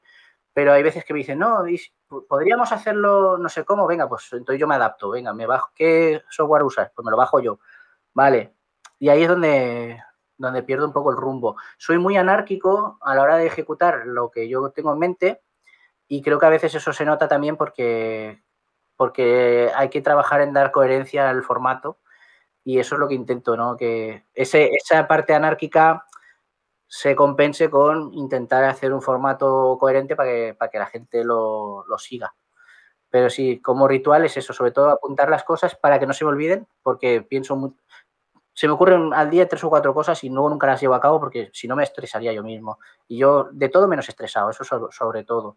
Ya, ya habido épocas malas en mi vida, no las quiero ya. Sí, ¿no? Y entonces lo que hago es eso, eh, me pongo en, en este ordenador que estoy ahora, dejo la puerta abierta para que entre una de mis gatas, que es la que quiere estar siempre conmigo, porque si la cierro va a estar maullando y haciendo jaleo ahí fuera. Entonces cuando entra, pues yo ya estoy, ya, ya podemos grabar. Y ahí, pues eso, abro el Audacity o abro el Zencaster o lo que sea, y ahí empieza. Y lo, segundo, que esto lo comentaba yo con César, que me parece que es muy importante, es cuando empieza la conversación, cuando empieza a grabar, eh, yo pregunto, vale, Sí. ¿quién eres? ¿Cómo estás? ¿Qué quieres? ¿Qué te gusta? Porque eso es lo que va a iniciar el recorrido de la conversación, de la tertulia, y a partir de ahí va a empezar a... Y si yo hay algo que quiero que diga esa persona, pues ya lo reconduciré o no, pero yo quiero que tenga esa persona la libertad, porque imagínate que yo, por ejemplo, te hablaba antes de Alex Audinos, imagínate que hablo- quedé con él y le digo, venga, pues tú vas a hablar de Bob Esponja porque eso es lo que yo quiero que hables, ¿no? Yo le dije, ¿tú qué me quieres contar? Porque a lo mejor en vez de hablar de doblaje, él quería hablar de, de otra afición que tiene él y que nadie le pregunta porque todo el mundo le pregunta por el doblaje, que es su profesión. Y ahí es donde empieza. Ese es mi ritual, de empezar por quién eres, preséntate tú y dame pie a lo que tú quieras que, que yo hable contigo. Claro, yo creo que es interesante eso. Ahora, cuando tú has dicho lo de Tumblr, la experiencia que he tenido yo con Tumblr no me ha gustado nada. Yo eh, me abrí una cuenta, empecé a publicar y a la primera publicación empecé a tener sugerencias de publicaciones de otras personas que hacían podcast. Resulta que entre ellas había una persona que eh, hacía comentarios muy tristes y vamos, no te digo que fueran tendencia suicida, pero la verdad es que eran muy feas. Entonces hablé con esa persona y, y le sugerí algunas cosas. A raíz de eso, nada más que recibía yo sugerencias de personas que tenían esas tendencias. Entonces mandé avisos y demás, pero no recibí respuesta ninguna. Dije, bueno, pues lo que voy a hacer ahora es vo- voy a ponerme a hacer un comentario a una persona que haga libros. Y ya fue tornándose de nuevo, pero en este caso hacia la gente con libros. Lo veo demasiado inducido. Que no me gusta demasiado. Al final lo que terminé es cerrando la cuenta y duré, no me acuerdo, si fue un mes y medio, dos meses por ahí, porque es que no me gustaba nada cómo te iban induciendo. Era un algoritmo demasiado evidente para mi punto de vista. Sí, yo- No sé la experiencia que tú hayas tenido con esa red. Yo, en eh, hablando en general de algoritmos, es algo que intento ignorarlo lo máximo posible. Sé que, sé que no es, mm, nadie es perfecto en eso y yo no voy a poderlo siempre hacer, pero eh, que esto también lo hablábamos con Aurora. El, el algoritmo es una cosa que al final te acaba induciendo a meterte en agujeros de conejo, que, los llaman. Porque, eh, la, y más yo que soy tan, yo, yo soy multitemático, o sea, yo quiero leer cosas de, muchas cosas, muy variadas. Me gusta mucho la ciencia, un poco por profesión, pero también por interés. Me gustan las lenguas, me gusta la filosofía, me gusta que alguien me hable de cosas que yo no entiendo para poder entenderlas. Pero si una red, una plataforma, la que sea, ha visto que yo hablo de algo y me está llevando siempre por ese camino, yo siento que estoy cerrándole puertas a todo lo demás, que es lo que te comentaba antes de las aficiones. Cuando yo estoy desarrollando una afición mía, siento que estoy cerrándole las puertas a todas las demás y a mí eso no me gusta nada. Y por eso no soy experto en nada. O sea, cuando alguien, conozco a gente que dice, no sé quién, ah, el del Esperanto, porque esa persona cuando acaba de trabajar dedica toda su vida al Esperanto. Yo estoy en el Esperanto, estoy en el mancheguismo, estoy en el podcasting, eh, me gustan los idiomas, pero mm, pues la red social me hace todo lo contrario de eso. Las redes sociales en general, con algoritmos. Eh, yo hubo una época que no usaba la aplicación oficial de Twitter porque, porque la aplicación oficial de Twitter, antes de que existiera la diferencia entre el para mí y el siguiendo, ya, ya notaba yo que no me estaba enseñando todos los tweets de gente que yo seguía. Entonces yo me iba a otra. Y en Tumblr lo que tiene es que ya desde el principio entré, creé la cuenta esta de qué vida más perra porque seguía otros Tumblrs, me la creé para seguirlos, para tenerlos yo vistos Y como le di a rebloguear a cosas muy variadas, muy, mucho meme, muchas cosas así muy tal, nunca, nunca he visto un algoritmo muy claro. Entonces, aparte que tampoco le he hecho mucho caso y yo iba muy a la mía. Pero sí que es verdad que, sí que es verdad, ahora ha cambiado mucho, ¿eh? ha cambiado dos o tres veces, luego además la compró Yahoo, luego después han cambiado otra vez las, políticas suyas. Es lo que decíamos de las corporaciones. Tú antes entrabas en un foro y veías lo que hablaba la gente. Tú ahora entras en una red social y depende de quién la haya comprado, depende de sus políticas últimas, depende de si está más eh, predicado una cosa que otra, vas a ver una cosa u otra y te estás perdiendo siempre algo. Te estás cerrando puertas a siempre algo. Claro. No es natural, no es el internet de. Y claro, y estas corporaciones nunca, por ejemplo, van a promocionar le- los podcasts independientes o personales o simplemente los podcasts, los que han sido siempre podcasts. Entonces, yo estoy metiendo promociones dentro de los episodios, aproximadamente cada 20 minutos. ¿Qué opinión tienes al respecto? Mira, la- las promos, Eso, eso de empezar a poner ahora promociones. las promos es algo que me recuerda mucho al podcasting este de 2012, de 2011. Eh, yo sé que existen los podcasts desde 2005-2006 y sé que había, sobre todo eran académicos y había cosas de universidades de Estados Unidos y tal, y, te tenías, y tenías que tener un iPod para cuando tú lo sincronizabas te llegaban los podcasts y tal, y, y mucha gente, los primeros que yo escuché era bajarme el MP3 por separado y escucharlo. Y cuando llegué a, 2000, a esto 2011-2012, que es cuando de verdad empecé a escuchar podcast, porque antes no tenía ni idea, eh, descubrí muchísimas, muchísimos proyectos y muchísimas ideas interesantes gracias a las promos. Que la gente mandaba promos a podcasts que eran un poquito más conocidos. Yo el primero que escuché fue una, eh, Necesito un arma, de, que son eh, dos murcianos y un malagueño, que se está, está grabado desde Murcia.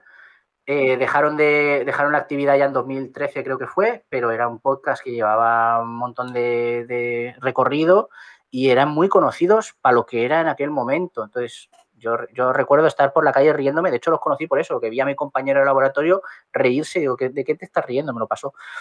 Y ahí es donde, al ser más conocidillos, Ajá. había podcasts que mandaban sus promos. Y ahí yo conocí muchísimos podcasts por eso. Y eh, lo de las promos que se perdió totalmente y que yo nunca he hecho, hice, hicimos para una vaga idea. Y la de Cuéntame Hermosura la hice hace poco, pero porque no he tenido tiempo ni ganas. Pero yo siempre he pensado, un podcast tiene que tener su promo y mandárselo a cuanta más gente puedas, porque, no sé, es como que gracias a eso nos vamos conociendo, ¿no? Y, tus, y, y mis escuchantes van a empezar a conocer a gente de otros podcasts cuando yo empiece a poner promos, que tampoco lo estoy haciendo, que también he pecado de eso. Nos metemos en un formato Sí. y se pierde, ¿no? Se pierde la, la transmedia esta que teníamos. ¿Y tú por qué crees que se perdió el poner podcast, eh, promos, mejor dicho, en los podcasts? Yo creo que ha, ha habido... ¿Qué es lo que hizo que de hacerlo siempre a dejar de hacerlo? ¿Individualismo o simplemente deja de o...? Yo creo que había un cambio de la forma de hacer las cosas, porque si te fijas, casi todos los podcasts de antes de 2015 tenían una sección de contactos, de, de correos, leían correos de los oyentes, de comentarios de Twitter y tal. Había un momento, y, la- y en, la- en el confinamiento se ha notado muchísimo, ha entrado mucha gente nueva que no ha entrado en el podcasting por escuchar podcasts, sino por, ah, existen los podcasts y yo puedo hacerlo, yo haré uno también, y entonces se han intentado hacerlo de una forma muy profesional o de aspecto profesional. Entonces son gente que desde el primer día está pensando en guion, está pensando en escaleta, en comprarse un micro bueno, en hacer, en esto también se va a, a emitir en vídeo, Monetizar. se va a Y monetizar. Entonces, cuando ya piensas en, eso- Sí. en esos términos, piensas en, una, en un conjunto de formatos. Entonces es, esto lo voy a hacer por Twitch, Sí. el vídeo lo voy a cortar y lo voy a meter en YouTube, voy a cortar clips para subirlos a Twitter, voy a cortar clips para subirlos a TikTok y el audio va a subirse en podcast. Sí. Va a tener todo un guion. eh, me voy a autocensurar muchísimo porque la autocensura es una cosa que, que ha, ha petado muy fuerte. Yo lo siento mucho. No, no- en tu podcast se pueden decir palabrotas. Yo lo pregunto por, por respeto. No, no me gusta para no tener que poner que, que aparece de forma eh, eh, explícita las cosas, pero bueno, si quieres decirlo, dilo. Vale, no, pero por ponerte un ejemplo, eh, ves muchos TikToks, muchos YouTube Sí. tal, que dos adultos de, más, de que tienen ya canas en la barba son gente que ya han, han vivido, ¿no? ¿Sabes? Que ya son de cuarta dosis. Y ves que Sí. ponen un pitidito Sí. cuando dicen, eh, vaya mierda. Digo, es que, eso, es que tenemos cinco años, No, no, lo de los pitiditos, mejor, es, es una herencia que hemos mejor recibido. no lo digas, pero no pongas el pitido. O lo dices y lo dejas pasar y no le das mucha importancia, o yo qué sé, o, dices Sí, luego perdón. sí, que sea algo natural, claro, que sea... Pero eso lo hemos heredado de los, de los estadounidenses. Sí, pero tampoco llegando, por ejemplo, bueno, bueno, bueno, bueno, los estadounidenses, tú te pones a ver una película eh, en versión original y más de una dicen una palabra cada cinco tacos, que es al revés que, que en castellano, vamos. No, pero- Te pones a y dices tú, madre mía, por Pero favor. la radio y la televisión es muy diferente. Y luego en las redes sociales ha calado muy rápido. Ves tweets y, en- y textos sobreimpresionados de TikTok en los que se cambian letras por números, en los que se cambia una, palabra, una letra por un asterisco. Eh, vamos a ver. Y sobre todo gente que está intentando hacer divulgación pues de, de ciencia, de salud sexual, de un montón de cosas.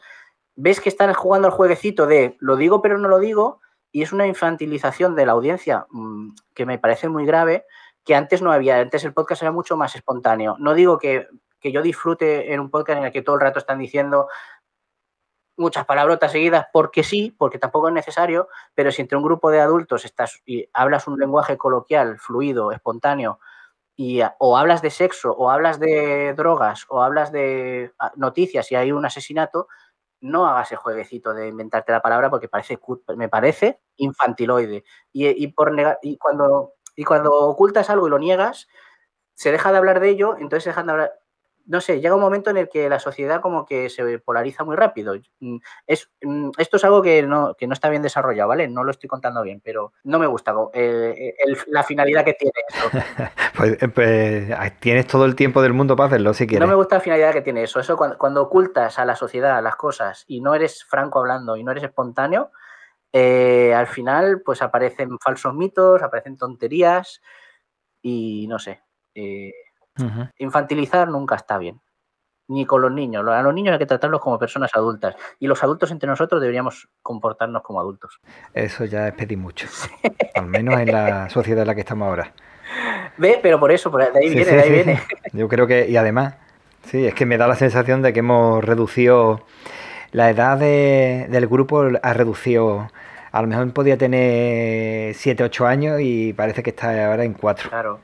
Bueno, o quizá no, está en 7, 8 años, pero en esa edad se imaginan, se inventan cosas y, parece que estamos en eso. eh, eh, vivir en un mundo de, de imaginación en lugar de la realidad. y los medios ayudan mucho. Yo qué sé, yo he, he entrado en directos en Twitch a veces Hombre. a ver cómo, a ver de qué están hablando y ves un, un chaval, un chico de veintipocos años que tiene ya una conciencia y tal y no estoy hablando no sé qué no sé cuánto", y habla de un cierto cierto grupo de personas y tal y alguien en chat pone es que no sé, yo no puedo con los fascistas y dice, hombre, no, no digas fascista que es muy feo. Vamos a decir, mm, bueno, mm, gente amable pero poco. Bueno, no sé, pues al final acabas blanqueando cosas que no son. He, hablado mencionado la palabra fascista por la ley de Godwin, porque si lo dices, si dices nazi o fascista, es muy fácil llegar al extremo de la conversación rápido, ¿no? Pero por, de cualquier tema. Ay, bueno, no digas que no sé quién fue un violador, porque di mejor que Sí, sí, tuvo, pues, como lo del otro día, ¿no? Un divorcio duro. Pues bueno, a lo mejor no, a lo mejor hay que llamar las cosas por su nombre, ¿sabes? sí. y, eh, así evita problemas de, de entender la realidad. Claro, a lo que, a lo que iba que tú me preguntabas, que me he ido un poco, pero ahora te devuelvo, es eh, las plataformas Tumblr, Twitter, TikTok, todas estas, Twitter que la anteriormente conocía como Twitter, no pienso cambiarle el nombre, ¿eh? a la Comtesa no le cambié el nombre, no se la voy a cambiar a esto. Todas estas viven de los, de los patrocinadores. Si los patrocinadores ven que tus usuarios hablan con sinceridad, dicen cosas, aunque sean buenas o malas, las malas también hay que decirlas, y te empiezan a censurar porque los patrocinadores dejarán de pagar. Entonces, no, ay, para que no me lo quite el algoritmo, que volvemos a lo del algoritmo, la inteligencia artificial sirve para eso. Yo una vez subí, eh, otra cosa que me gusta mucho es hacer parodias y no las hago. Eh, hay una aplicación que se llama Madlibs, que es para hacer doblajes. Hice un doblaje de unos muñecos Sí. que estaban en un, parecía un cuadro de Soroy, algo así, que eran unos niños en la playa. Y lo subí a Madlibs y lo subí a TikTok. Digo, no tengo gran predicamento en TikTok, de hecho me he borrado la aplicación hace poco, pero para lo poco que hago lo quiero hacer ahí. Y me lo, me lo borró al, a un segundo de publicarlo, me, me puso el bloqueo de que, claro, es que eh, eso era pornografía infantil.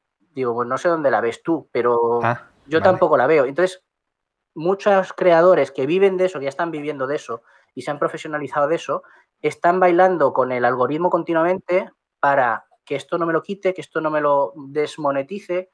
Ahí te pongo un ejemplo que es Lechero Fed, que el canal de A Toda Leche habla de historia, habla de política, habla de hacer resúmenes para la selectividad, que está súper bien. Eh, este muchacho, pues claro, es que si estás hablando de la Segunda Guerra Mundial, en algún momento tendrás que decir nazi, porque creo que los nazis participaron en la Segunda Guerra Mundial o algo me suena de eso. Algo, algo suena, sí. Pues claro, si ya lo dice, le desmonetizan. Entonces, todo el trabajo que ha hecho de el curazo que se ha pegado, que le ha llevado días y jornadas laborales enteras, de hecho, eso no le va a dar eh, beneficios. Ahora el algoritmo cambia y si en los 30 primeros segundos dices una palabrota del tipo que sea, tampoco te vale. Entonces, el, que, el de agujeros de guion, que es que es súper majo, que el que hace, eh, pero eso es otra historia, pone, yo qué sé, pone unas imágenes de cuando no sé quién llegó a, a Tahití y eh, tiene que difuminar los pechos a las chicas porque, porque eso es feo. Y, y las esculturas también. Entonces, vamos a tapar la cultura porque los patrocinadores de YouTube y de Google no quieren que eso salga. Entonces, ¿dónde queda el, el ir, en entrar dentro de las plataformas? Y espero que esto no lo estén haciendo también Evox y Spreaker y todas estas. Yo siempre marco en todos mis podcasts, marco explícito, porque no quiero que nadie venga a denunciarme un audio, porque estábamos hablando, mm, Carlos y yo, de cómo le trasplantaron su cuarto riñón y, me que diga, joder, es que aquello, y que por ese joder te ponen un strike entonces ya tienes que quitar. Es ese follón. Yo quiero que las cosas las suba a un sitio y quien quiera las vea y las escuche. Y que no le gusten, pues que me responda que no le gustan o que no las escuche. Y ya está. Pero el tema plataformas y el tema algoritmos está haciendo mucho daño a la creatividad. Más, más que las inteligencias artificiales. Y ahora una promoción.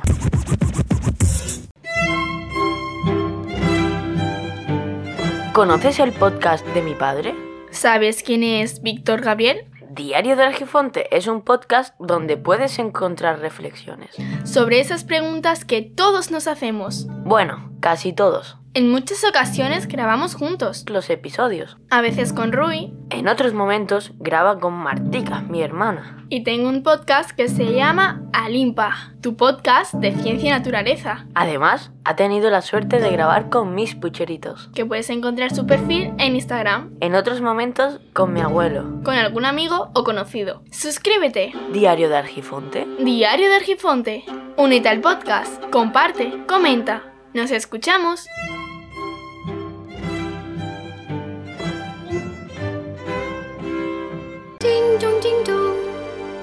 Bueno, ¿hay algún tema que tú quieras tocar y que yo no te haya preguntado? Anda que no hemos tocado temas, ¿no?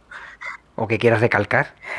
Ya, a mí, Y además de la forma que me gusta, que es una cosa, luego otra, luego otra, sin parar. Además me encanta cómo lo vas hilando porque estamos, estoy en las antípodas y de repente me dices, bueno, ¿y, y cómo decimos? Y, y lo llevas ahí donde quieres, que eso me encanta. Gracias, hombre. Yo me gustaría, eh, no voy a ser, no voy a ser como Julián y, y ser un nostálgico del podcasting de antes, pero me gustaría que, que las, que las personas que de verdad tengan algo que decir o les apetezca o lo que sea, que, que desarrollen su contenido, da igual en qué formato lo hagan, si es un podcast solo de audio, si es un, si es un canal de YouTube, si lo hacen transmedia para poder monetizarlo en varios sitios, aunque luego quede un poco raro porque lo grabaste así, pero luego aquí es así, y se note que... Pero que, que me gustaría eso, que la gente desarrolle esas capacidades porque cuanta más cultura haya, mejor, que sea accesible a todo el mundo. A mí me gusta el tema del feed abierto porque no tienes por qué estar solo en una plataforma escuchando, porque si te metes solo en una plataforma pasa lo que estamos diciendo, eh, te haces preso de ella, entre comillas. Dependes de que esa plataforma no borre el contenido que a ti te guste, depende de que esa plataforma patrocine el contenido que te guste o no deje de recordártelo, que YouTube eso lo hace mucho, aunque estés suscrito a un canal hay veces que no te lo recuerda, o, ¿sabes? Y que, y que sea accesible a, a cuanta más gente posible sea posible eh, y que los que lo consumimos y los que lo escuchamos y tal, le hagamos saber a los creadores, ya no solo el tema monetizar, pues que si se puede bien, pero sobre todo que les hagamos saber que, que eso está bien, que tire para adelante, que los, que los comentarios sean constructivos, que no, y sobre todo me a mí me gustaría recalcar mucho que los creadores no le den tantísima importancia a los comentarios negativos, porque al final se tira más del 50% del contenido dando vueltas porque uno dijo que, porque se me van a echar encima, porque ahora me van a decir. Sí. Yo que a mí lo que me interesa es la cultura y la. Y además fue el comentario, a lo mejor, fue el comentario más pequeño y más ridículo que hubo, y es el que más importancia se le da. Claro. Mm. Claro, ¿qué, qué pasaba con la gente de la tele? Salían en la tele, se hacían súper famosos, 30 millones de o 20 millones de espectadores viéndolo, pero tú no estás oyendo como alguien en el sofá dice, mira, tía, está o el tío este. Porque siempre, porque muchas veces se, se habla de la tía, ¿no? Pero también, mira el tío este que, qué idiota, no sabe decir, no sabe hablar, no sé qué. Bueno, pero él está ahí y está cobrando. Pero un youtuber hace todo su trabajo y alguien pone, pues vaya idiota que eres, o eres un gilipollas. Bueno, pues eh, es que Ajá. es alguien que está en su casa y le ha apetecido poner eso, no vayas a cambiar todo tu canal porque esta persona, porque este idiota te haya llamado idiota. Y yo te voy a decir ahora que has dicho lo del desarrollo.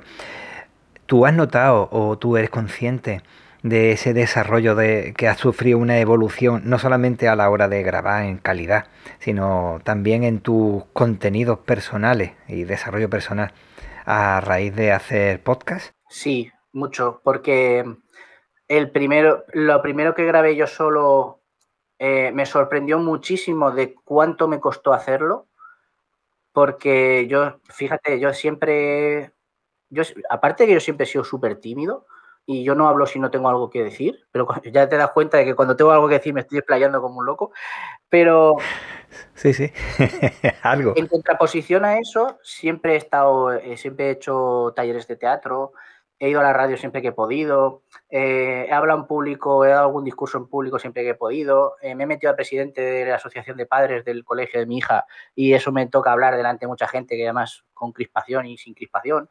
Me he metido en el podcasting. Oye, pues la primera vez que grabé yo solo, porque qué, no sé si grabé una entradilla o grabé una explicación o no me acuerdo qué fue para, para Cuéntame Hermosura, ya no me acuerdo, no sé, es igual. Pues lo primero que yo grabé yo solo, si no lo tuve que grabar seis o siete veces, porque ahora me paro, ahora me corto, me quedaba en blanco delante del ordenador. Empecé, yo a mí no me gusta escribir guiones porque yo creo que las cosas salgan espontáneas. Pues me lo tenía que escribir para no pararme, para no cortarme, para no volver atrás. Me daba vergüenza a mí mismo, me quedaba mirándome al reflejo de la pantalla y decir, ¿qué estás haciendo? Parezco gilipollas, de verdad, con perdón. Eh, Estoy loco, hablando solo. No, hasta, hasta que calientas y, y ya sale espontáneo todo lo que quieres decir, porque por ejemplo un audio de Telegram, un audio de WhatsApp sí que me salen un poco más, porque sé lo que quiero decir y porque no me distraigo, pero, ay, ¿y esto lo habré dicho bien? Pues se entenderá bien. Claro, pues eso me costó muchísimo. Y con la gente con la que grabo, como grabo sin guion ni nada, y yo soy un poco tímido, siempre he tenido el miedo de, miedo entre comillas, ¿eh? de, de que la conversación llegue a un momento de silencio y yo no sepa por dónde tirar.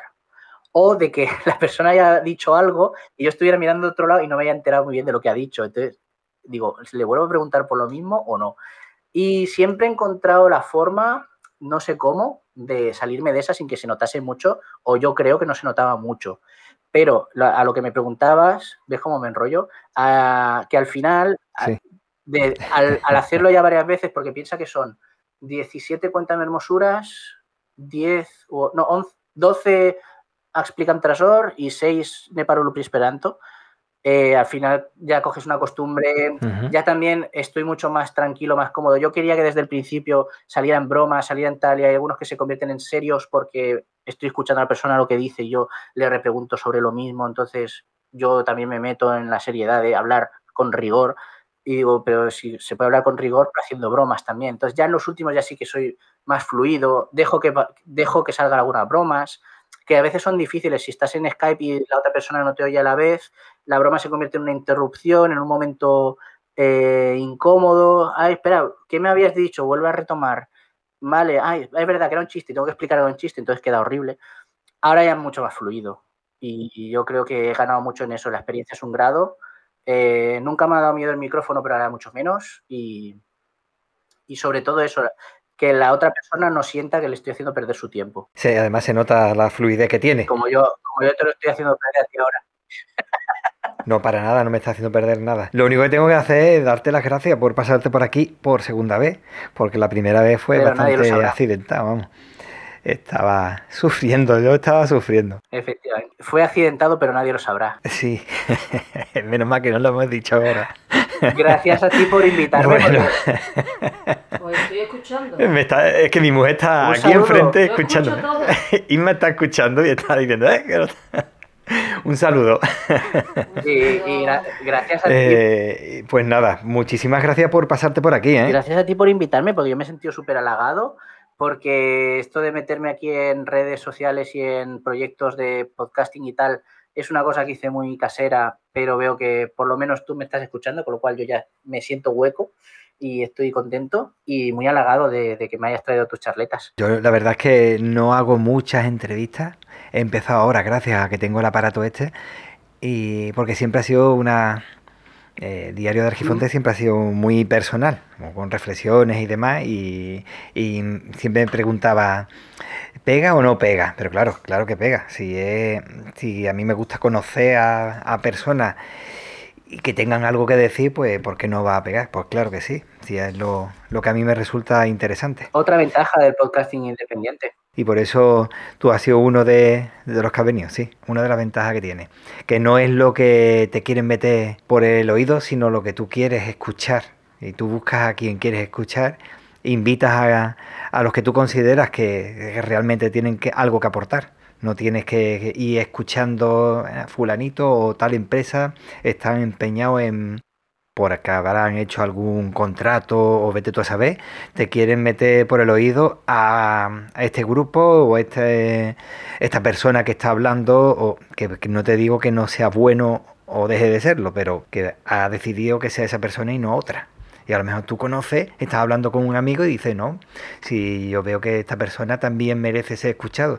Por eso el tema de las promociones y por eso también el tema esta de, la, de las charlas. Y sobre todo que tú como creador puedes elegir el formato que tú tienes. Si Diario de Argifonte es una cosa solo tuya, pero luego quieres añadir tus entrevistas, tus charlas o lo que tú quieras, tú decides. Claro, que no hay alguien detrás diciendo, no, no, esto no pega. Eso crea otro proyecto y lo pones allí, ¿no? Eh, será lo que yo quiera que sea, eso es lo bueno que tiene el podcast. Pues muchísimas gracias. Muchísimas gracias a ti. Muchísimas gracias por escuchar, por dedicarme un poquito de tu tiempo valioso. Cuídate para poder cuidar a los demás. Y recuerda que el tiempo corre, vuela. Así que apresúrate despacio.